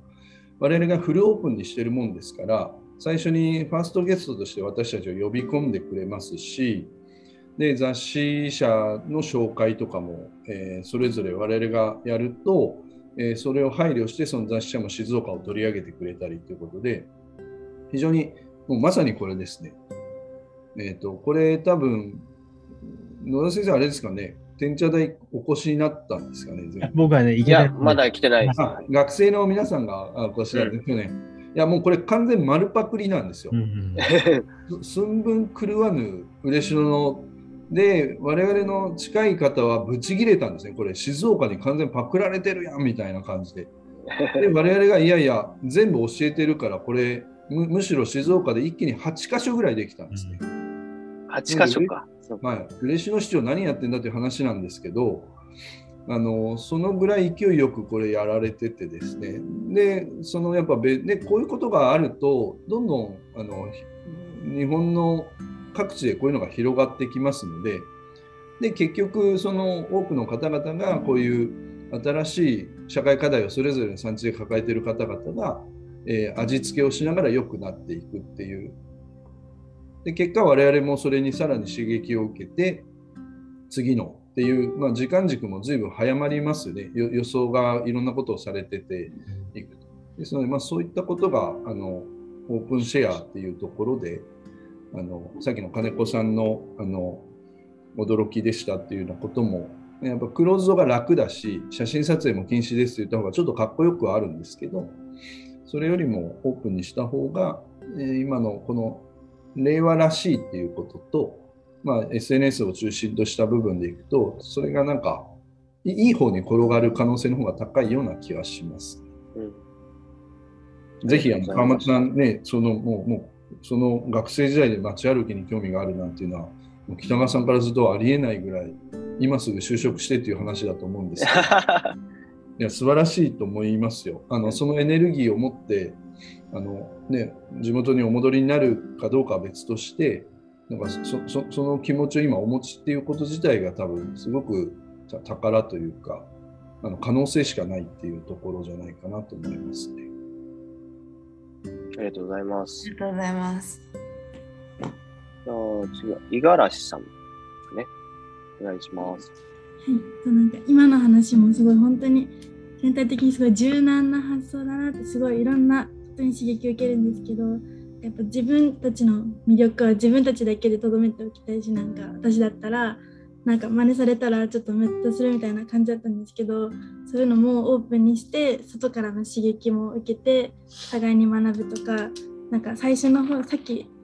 金子さんが言ったみたいに自分たちだけの自分たちがどう勝つかとか経営していくかじゃなくて地域全体としてその盛り上げていくっていう視点もすごいと面白かったしなんか農家さんもただ作ってお茶を作って生産して終わりじゃなくてそこをつなげてあのー、なんだろう自分自身がバーテンダーになってお茶を提供するとかその旅館もただ一一泊二食っていう形じゃなくていろんなコンテンツを生み出してっていうそのなんだろう形にこだわらないでとその地域を巻き込みながらなんか堅苦しくじゃなくてなんか面白くかっこよく自分たち自身が楽しみながらっていうのがすごい本当に面白いなと思ってで私自身がその暮らし観光っていうのが一番興味を持ってそのお客さんと観光客と地元の人なんかおもてなしとかそういうふうになんだろう敷なんだろう壁を作るんじゃなくてそのコミュニティの中に巻き込んでいくっていうのが本当にすごいなと思ってゴミ拾いをしたりとかそういうことでなんか地域のリアルを感じてどんどんそのそういうとこに惹かれていく。そういう地域の人とかそのつながりとか場作りっていうのが本当にできてるところなんだなと思って私自身その暮らし観光をしてみて地元の人と関わってみたいなっていうのはすごく思ったしあとその地域のつながりが魅力って言ってたんですけどそういうつながりはどうやって生まれたっていうかどういうふうに作っていったのかな広げていったのかなっていうのがすごい気になりました。うん。そうですね、本当、私の話だと一番最初のそのチーム嬉野っていう勉強会を始めたきっかけが、本当自分というよりかは、当時その、えっ、と、じゃらんネットの担当者の方がすごく面白い方でですね、元プロレスラーみたいな方だったんですけど、その人から、あの、そこの旅館とあそこの旅館、息子さん、娘さん帰ってきてますよ、みたいな話をちょいちょい聞いてたんですよね。で、その人に声をかけてもらって、じゃらんネットの管理画面の勉強会から始めたんですよ、実は。それが、なんか少しずつ広がっていって、じゃあ、今日は、あの、今ツイッターが始まったからツイッターの勉強会しようかとか、で、その会議も毎回違う旅館に行くわけです。今日は主に来月は久子旅館、来月は離島園とか、こう、そうすることで普段入らない旅館に入れたりとか、あ、こんなことをやってるんだとか、知れたりとかですね。そういったのが、特にその、なんですかね、本当家族プラスアルファでやってる小さい旅館さんとかだと、なかなかやっぱ外に出れないわけですよね。料理人が旦那で自分がおかみで掃除もやってますみたいな。っと出れない中で、やっぱそういった勉強会、まあ半分仕事だけど半分なんか楽しみみたいな感じで、そこを大事にしてたんですよね。かしこまらずに、あの、ふざけは、ふざけすぎないけど、楽しみも同じようにあるっていうような時間を大事にしてたので、それがなんか、今でもじんわりその関係性がつながってるのは、そこが大事なのかなと思ってて、はい。そ、そこですね。それが今でも本当そのディスクジョッキー実業団とかもつながってると思いますし、嬉野茶時に至ってはきっかけが、あの、有田400年祭というイベントだったんですけども、それこそコミュニティみたいになったのは、SNS、Facebook のメッセンジャースレッドを作って、あ小原さんが毎朝、おはようございますって言って一言ちょっと、なんですかね、あの、誰かをこう、いじったりとかですね、面白いこと言ったりとか、えー、しながら、その、こんな企画しましょうとか、何月何日打ち合わせしましょうみたいなことも入れて、こう毎日こう、スレッド上で、まあ、LINE だったりとかそういったところで見ると、やっぱりちょっとこう、仲間感みたいなのが出てくるじゃないですか。そこがすごく我々世代のラッキーだったとこかなと思ってて、多分我々の父親世代もそういったあのやりたいとかですね、コミュニティ作りたいとかあったと思うんですけど、やっぱりこう、携帯電話もないし、こう何か集まると言ったら、そのね会、議室でこんな会議しますみたいなのを、封書とかファックスで送って集まって、みたいな感じで、やっぱ接点が少なかったと思うんですよね。でこのスマートフォン出てきたり、SNS が出てきたことによる、その、文章によるやり取り、写真によるやり取りみたいなのが容易になったっていうのが、この、地方においても、この、なんですかね、うん、小さなコミュニティが少しずつこう膨らんでいったりとか、育っていったりっていうのは、そこが結構、そういう技術的なところは結構大きかったかなと思う。それがなかったら多分、たまに会う人で終わってて、そんな今ほど仲良くなってなかったと思いますね。で、Facebook とかでもね、普段何やってるとかなんとなくわかるじゃないですか、とかって。なんかそういった可視化できるツールがあるっていうところはすごく大きかったかなと思いますね。五十嵐さんもその地域コミュニティがこうテーマみたいな話もされてましたけど、なんかこうきっかけとかあるんですか？そういったのに興味を持った。ではとその高校1年生の時になんか講師みたいな感じでその山形県の朝日町のなんかそういうアイディアキャンプって言って大学と大学がなんだろう東北芸術工科大学がその高校生とコラボしてその山形県の町に入って課題解決しようみたいなプログラムがあって単純にその町づくりどうこうじゃなくてそういうアイデアキャンプっていうのが面白そうみたいな感じでノリで参加したらその地元地域の中に飛び込むっていう経験がすごい面白くてその地元の人と対話したりとかその魅力を聞いたりとかそういう町に実際に触れ合って課題を見つけてチームでなんかこういう発想でこんなことしたら面白いんじゃないかみたいなのを考えるその過程がすごい楽しくてそれで興味を持ち始めてあと盛岡に帰ってなんか自分たちの地域へできないかみたいなことを考えたりするようになりました。えうんーいいですね。東北芸術工科大学って、オープン A の馬場さんが研究室持ってるとこかな。もしかしたらそうかもしれないです。うんありがとうございます。あとは、加さん、いかがですか？嬉野のことを修士論文にたくさん書いていただきましたけども。はい。まあ、何回も話を聞かせて、本当にまあ素晴らしい考えというか、先進的な事例だと思っていますので、あの、まあ、なんていうかな、まあ、気になるのは、まあ、嬉野の最近の状況というか、まあ、新しい今回のテーマはサテサテライトカレッジですか？うん。かなり、あの、なんか、なんていうか、去年にいたときに、サテライトオフィスもやってるその場を見て、まあ、本当に、まあ、ここで仕事をするのは本当に最高だなって、まあ、別に年じゃなくても、まあ、むしろこっちの方がいいかなと思って、まあ、それと学校の場合としたらもう、なんかすごい最高かなって思って、なんかこう、しかも、あの、若者というか、学校の学生と、なんていうかな、触れ合うことによって、また新しいアイディアというか、なんか刺激を受けたなと思って、まあ、すごいメリットがあるんじゃないかなって思って、まあ、そこら辺のなんかこう具体的な、なんていうかな、最新的な動きというか、まあ、北川さんの考えというか、まあ、ぜひ聞かせてほしいかなと思います。はい。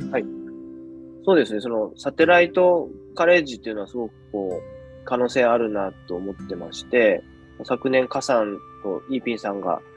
来ていただいただけでもですね、その後なんか、イーピンさんが台湾の、出身の台湾のお茶農家さんで、嬉野茶時のような、えー活動している人たちとですね、オンラインにつながってイベントして、今台湾の、えー雑誌の書籍の方でですね、こう出させてもらったりとか、まあ、カさんでも今、こう修士論文すごく、うん、本当びっくりするぐらいですね。こあの、コアラさんとも共有していいですか？あの修士論文。あ、わかりました。じゃあ皆さんに見ていただきたいんですけども、本当にね、我々が気づかなかった視点を与えてくれたりとかですね、そ、そこが大事だと思うんですね。わ我々も、こう、社農家とこれまで関係性がなかったので、関係性を作ったら、旅旅館にそういえばドリンクメニューあるけど、嬉野茶ってないよねとかですよ。コーヒー、紅茶は有料であるけど、そういえばお茶ってタダで出すもんだって思ってたよねって気づかされたように、やっぱり外の視点をいただくっていうところは、誰にとっても大事なことだと思うんですよね。で、まあ、一般的なそのゼミ合宿みたいなものというよりか、そのサテライトカレッジという名前でですね、実際フィールドワークで来ていただいて、本当にここで学ぶとか、ここで、えー頑張ってるプレイヤーの人たちと何か一緒に何か作ろうとかですね、それぐらいの意気込みで、えーやっていただければ、なんか地域にとっても、えー学生にとっても、えーいい時間が作れるんじゃないかなと思ってます。で、まあ、綿谷さんはもちろん今、コワーキングスペースもありますし、今、あの、先ほどプレゼンしたリバーサイドハウスのお昼寝諸島の一角を今、来週からですけど、コワーキングスペースにする工事が始まるんですが、まあ、そういったあの場所、旅館でも喫茶店でもないその働ける場所みたいなものを、えー旅館の温泉街の中でもいろいろ作っていけたら面白いかなと思ってます。かさんもまた遊びに来てください。はい、ぜひぜひ、本当に行きたいです。今、チャットの方に修士論文の完成版の PDF もいただいたので、みんなで共有しますね。でも、昨年、加さん来ていただいて、どうですか？嬉野に滞在しながら、サテライトカレッジだったりとか、ワーケーションすることで何か、こう、生まれたものとかですね。うん、そうですね。あの、なんていうかな。僕の出身というか、まあ、中国のアモイ市も同じ観光地なんですけども、すごい観光都市になって、まあ、うちも旅館とかをやっているんですけども、まあ、かなりマスツーリズムというか、まあ、今年も、なんかというか、コロナの影響によって、まあ、すごい、マスツーリズムのデメリットというか、まあ、本当に打撃を受け受けてまして、まあ、でも、嬉野駅って、まあ、考えたのは、やっぱりそういうマスツーリズムはまあ絶対ダメというか、本当に地域の人と連携しちゃったしゃったりとか、本当に、なんていうかな、観光ではなくて、ちゃんと面白いことをやってるというのが一番大きなきつぎというか、うん、そこはすごく、なんていうか、うん、やっぱり観光地で、まあ、地方というか、まあ、そんなにすごい、なんていうか、力があるかなって、まあ、これからも本当になんかこう、毎回話を聞いて、なんかまた面白い新しいプロジェクトをやってるかなって、まあ、思っているので、まあ、すごい嬉しいので、本当に、本当に、まあ、なんていうかな、あの、なんか未来性というか、なんていうかな、自分でも入りたいというかうん、そういう、なんかこう、仲間意識がすごい溢れてきたというか、まあ、質感も感じていますし、まあ、本当にすごいいい場所かなと思っています。はい。うん、ありがとうございます。かさんは就職も無事決まったみたいで、おめでとうございます。はい、ありがとうございました。そしたら野田先生もなんか感想とかご意見とか、はい、ありがとうございます。はい、あのずっとお話を聞かせていただいていて、やっぱりこの嬉野の取り組みの面白さっていうのは、やっぱり関係性を作るっていうことですね。そこに一番ポイントを置いてるということで、先ほどあの先ほどの小原さんのお話にもあったように、その2回目に来た時に、ね、2回目どう作るかって言った時には、やっぱりそこのおばちゃんたちに会いたいとかね、やっぱりその景色とかあの料理とかも素晴らしいし、温泉もね素晴らしいと思うんだけど、やっぱりあのおばちゃんになんか会わないとちょっと、まさに本当にそうなるんですよ。で、ね、やっぱりあの真鶴なんかも、やっぱりあの草柳商店っていうね、あのーはいはい、ところがあって、そこにおばあちゃんがいて、あーちゃんっていうね、お母さんがいるんですよね。はい、やっぱりそこのお母さんにやっぱり会いにみんな行くっていうところがね、やっぱあると思うんですよ。で僕も最近、まあ、松本、ね、長野県の松本っていうの通います、通ってますけど、調査で通ってるんですけど、そこにね、あのやっぱり酒屋さんがあって、そこのお母さんに会いたいと思うんですね。あ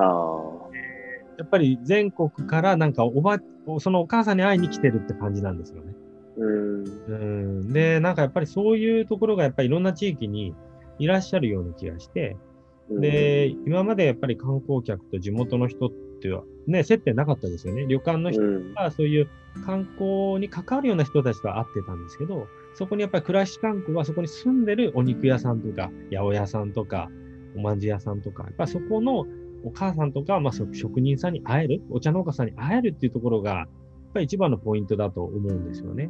うん、で、やっぱり人よりも、なんていう、人がやっぱり一番強いと思うんですよ。我々人間なので。うん、で、うん、やっぱり心を持ってるので、なんかやっぱり、うん、あの、頭とか、言語化できないけど、なんか心がすごく安らぐとかね。なんかジーンとするみたいなところが僕は一番のポイントだと思うんですけど、なんかそういう体験ができるから一番、なんかそういう、あのまさにたくさんの人が来るようになってるし、やっぱりそこに、えー、住みたいとか、働きたいっていう若い人が特にやっぱりそういう人たちに響いてるっていうことはなんか、すごくやっぱり面白いことなのかなと思います。だから先ほどあの、静岡のお話あったじゃないですか。でパクったって ありましたけど、はい、でもやっぱりそこの関係性が一番ポイントなんだっていうところまで、本当に分かってないと、うん、人を感動させるまではいかないような気がするんですよ。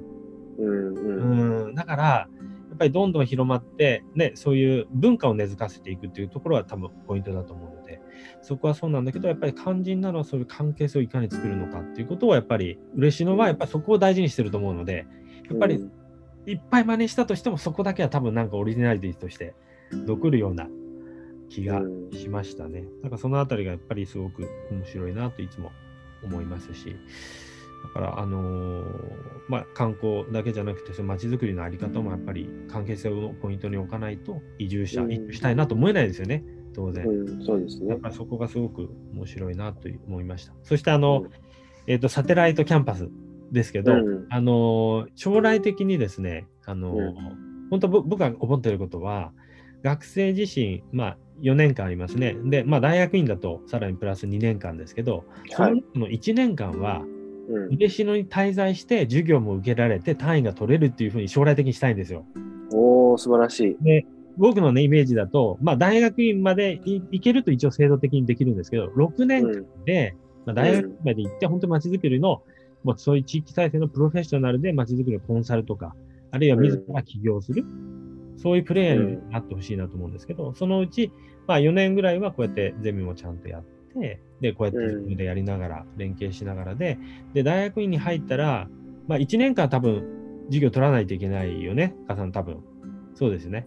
でも、大学院の1年、あのー、1年間でね、ちゃんとタイムは取れちゃうので、そうすると2年目っていうのは、最後修士論文書くだけなんですよ。その時には本当に傘もそうなんですけど、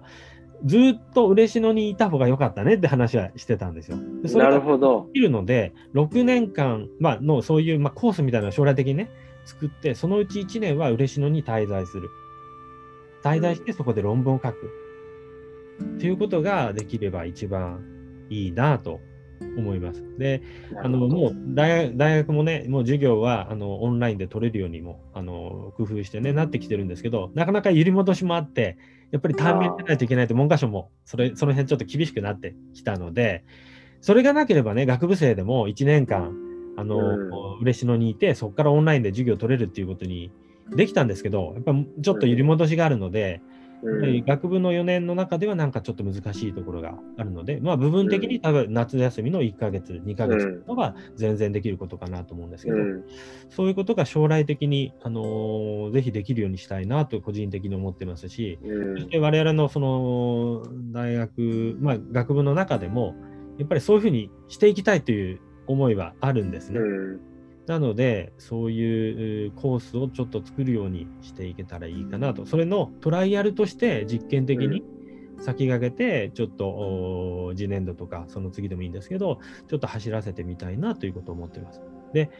あのそのためにまず今、制度上にあるものとして、私たちのその学部では、えーと学部のね、2年生とか3年生から取れる科目で、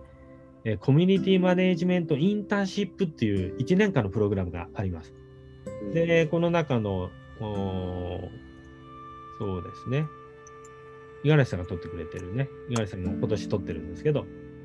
で、それは、あの、ゼミみたいな感じなんですね。で、あのゼミみたいな感じなんですけど、まあ、授業科目としてあるような形で、で、夏休みに、まあ、1週間ぐらいは現場に行って、あの実際インターンシップなので、そういう街づくりに関わっている人たちのところに行って、まあ、いろんなインタビューをさせてもらったりとか、ちょっとお仕事も体験させてもらったりすると。で、そんなことをやりながら、最後、まあ、あの報告書をまとめていくというような形なんですね。それはグループワークで、で大体1チームで、まあ、5人ぐらいですかね、多くてね。大体そういうことをやるんですけど、で、例えば来年はもう、あのまあ、僕も授業を担当して、あの教員は3人担当するんですけど、でそれぞれが2グループぐらい持つような形ですけど、もう来年はもう、えー、嬉野でやりますというような形にして、で、テーマはあのそういう暮らし観光とか、あのそういうようなテーマを設定して、そこに関心のある学生で、え1年間のプログラム作ってみるとか、なんかそういったことはちょっとできるのかなというような気はします。まずはちょっと制度に合うものの中でトライアル的にやってみながら、えーまあ、実績も作りながら将来的に1年間いけるようなちょっとプログラムを作っていけたらいいかなと個人的には思ってます。ありがとうございます。すごいですね。陰性の2年 ,2 年生の1年間は嬉野に住むとか、本当文文化人類学者みたいな。本当本当です。もうフィールドワークして実際に自分も現場に入って産業観察っていう方法ですけど、うん、まさにだからあの例えばね海外でフィールドワークするのと同じ感覚ですよね。うん、うん、でもやっぱりそのくらいまでやらないと本当の意味での街づくりのいろんな手法を皆さん自身皆さんからも学ばないといけないですし、うん、やっぱり地元の人たちと関係性作らないと深いことね、聞けないですよね。そうですね。本当本当はね、やっぱり調査ってそういうものなので、そのぐらいまでできると、やっぱり深みにつながっていくかなって気はしますね。うん、今の話を受けて、小原さん、どうですか？いや、えっ、ー、と、先ほど、あの思ったのは何がそのサテライトキャンパスとサテライトカレッジをするには何が必要なのかなというところで、いわゆる大学とか教育機関のルール整備と、その受け入れる場所と居住とあとはもうアルバイトをするとか、まあ、そういう仕事の部分みたいなことかなと思ってこれをそれこそ先生に最後何からどう整理をつけていくと実現可能性が高まりますかねっていうのをさっきメモしてたところで全てその答えをさっきお話しされたようなとこなんでなんかこう何て言うんですかね。こう嬉野に大学を作るんだみたいな時代ではもうないので、うん、まさに今ある制度からスタートしましょうっていうのがもうまず1の1でまずこれを一旦やるっていうこととあとは何かその受け入れる我々が先生たちではない我々が勝手に何かしたことによって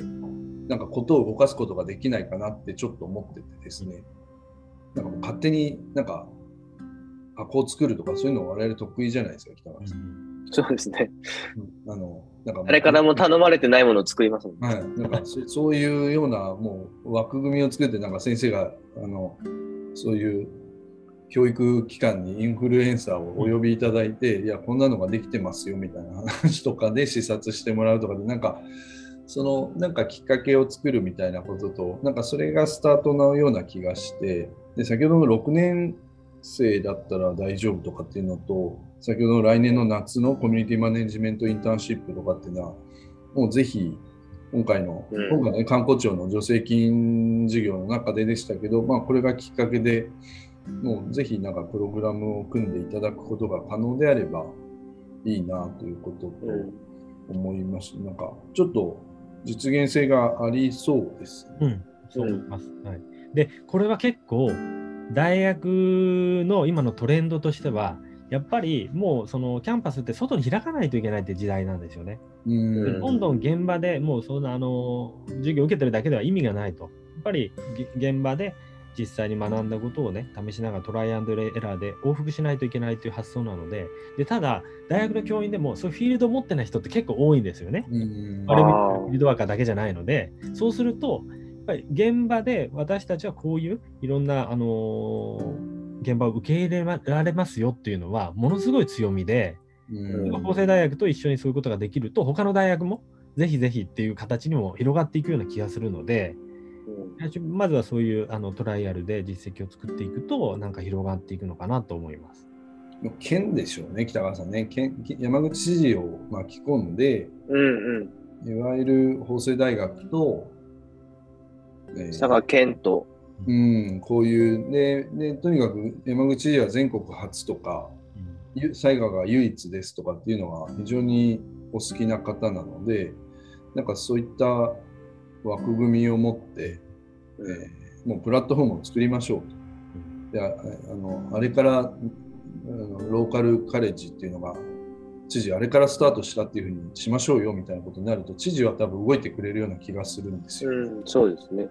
で知事とか県と法政大学とかなるとさっきの先生のいわゆる突破しないといけないルールが少しこ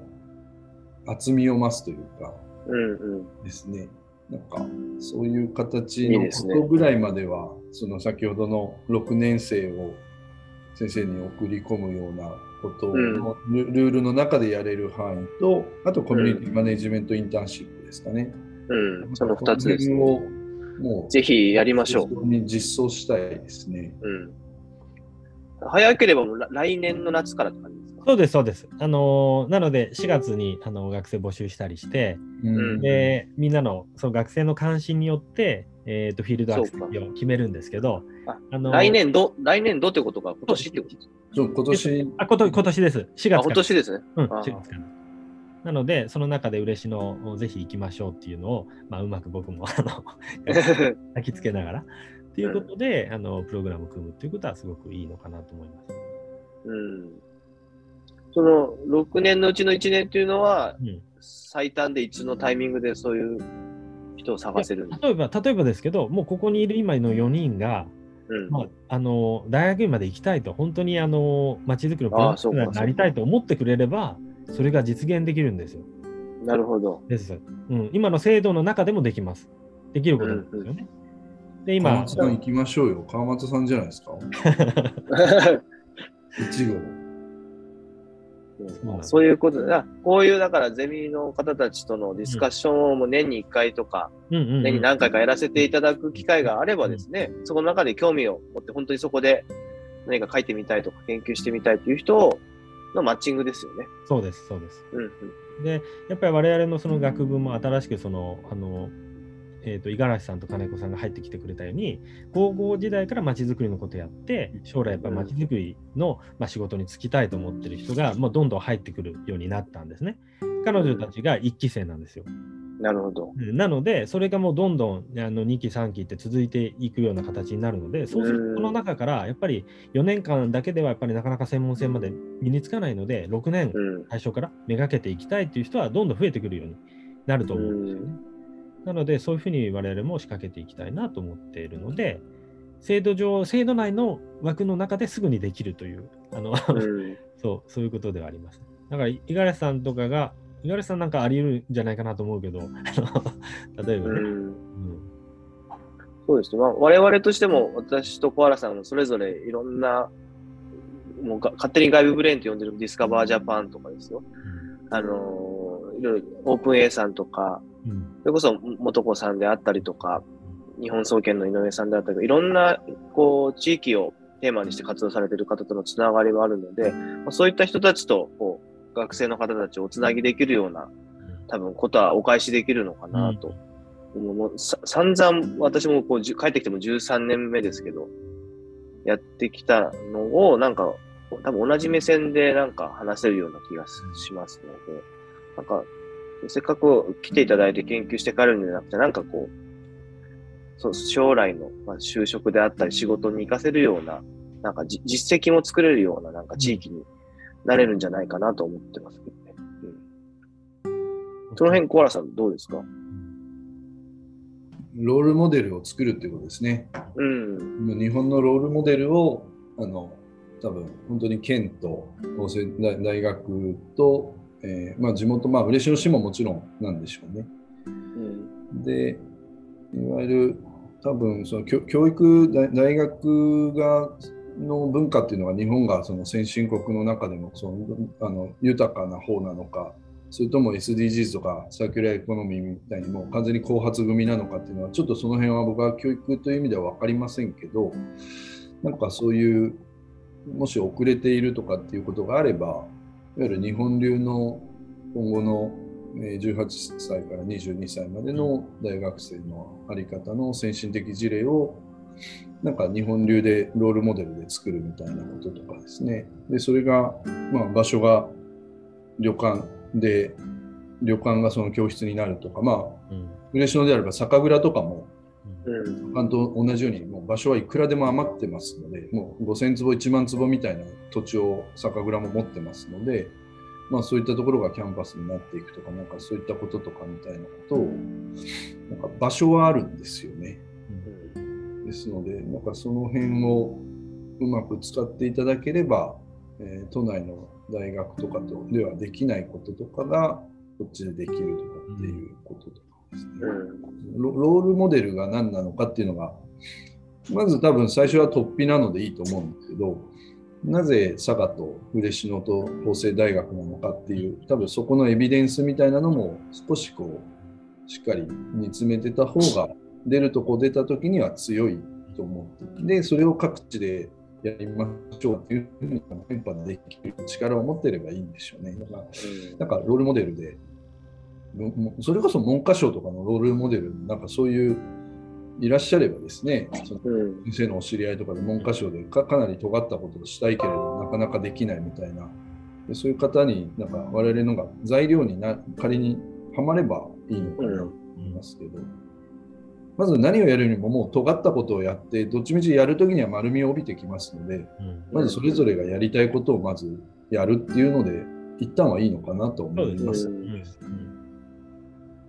いやでも、なんかちょっとワクワクしてきますし、うん。今年の夏からね、はいうん、そうですね。血がたぎってきます。うん。わかりました。いいですえ、ANA の後藤さんたちも、なんか一言ずつお願いします。あのありがとうございました。あの、まあ、北川さんとかね、あの、小原さんのお話をずっと私も聞き続けていて、えー、なんだろうな、あの行政を否定するわけではないんですけども、あの行政の補助を受けてないからやれるっていうところもあるのかなと、あのなんだろうな、一通りまんべん的な対応をされる行政とは違い、自分たちがやりたいことをやれるというですね、あの金銭的にはそこが逆にネックになるっていうのはあるんですけども、あのどう言ったらな、えっと、結論ありきの動きではなくて、尖ってやりながらいろいろこう工夫をしていくってことが自由にできてるっていうのがいいなと思ってですね、えー、あの本当にあのメンバーにも恵まれてるって言い方は変ですけども、なんかこう柔らかい頭を持っていて、それに賛同するいい人が集まってるっていう取り組みなので、えー、まあ、今までもこれからもやっていけるんだろうなというふうに思って、横で見させてもらってます。はい、以上です。ありがとうございます。工藤さん。はい、えっと、私、はい、えっと、私も、まあ、今日ですね、あの、学生の皆さんとお話しできて、本当に刺激的な、あの、時間だったなと思ってます。あの、本当に感想だとか、あの、意見っていうのがですね、あの、本当に元気に言ってれば、さらに、こう、深い関係が資産になったんだろうなと少し残念なんですけどまた今回きっかけにですねあの継続的な関係ができればなと思ってます。で私もですね嬉しの茶道と出会ったのが、ま、4月以降ということでかなりまだ短いんですけどももともとは行政の職員でやっぱり地域に入っていくっていう時にですね、まあ、あくまでもやっぱりあの補助金だとかそういう行政のお金ってでもブースターみたいな機能になってるのかなと、まあ、今回一緒にやらせてもらって思っていてやっぱり理想化したりだとか今後マネタイズしていくっていうところでは地域の人がやっぱり自ら動いているっていうことがやっぱり大前提になるんだなと思ってます。その点で上篠茶時さんの取り組みがやはり小原さんだったり北川さんというあの素晴らしい考えをお持ちの方とあとあの茶農家さんもですね実際にも茶農家という枠組みで語ってはいけないと思うぐらい本当にすごい考えをお持ちの方々が自ら考えて動いてるっていうところにあの私も携われてもらって本当にいい経験ができてるなと思ってます。で本当に人が人を呼ぶ仕組みっていうのが、まあ、それぞれの立場から作られているのであので今回この場もですねそういう場になってあの本当にあの素晴らしい機会をいただけてなと思ってます。あのまたどこかで一緒にあの仕事できたりとかできると嬉しいなと思ってますので、あの今後ともよろしくお願いいたします。本日はありがとうございました。ありがとうございます。今日は2時間長丁場になりましたけど、いろんなお話ができて、えー、よかったですし、今年の夏からですね、なんかよりこの法政大学の野田ゼミとの関係性も嬉しいのが深くなりそうなので楽しみにしております。はい。だから、まあ、今までにない、えー、形なので、お互いこう、ディスカッションしながら本当作っていく、想像していくことになると思うんですけど、本当に、こう、ないものを作っていってですね、まあ、せっかく同じ時間つ、ね、使うんだったら、本当に他がやってないこととか、自分たちのこれからの人生の身になるようなことをやっていきたいと思いますので、引き続きよろしくお願いいたします。よろしくお願いします。ありがとうございました。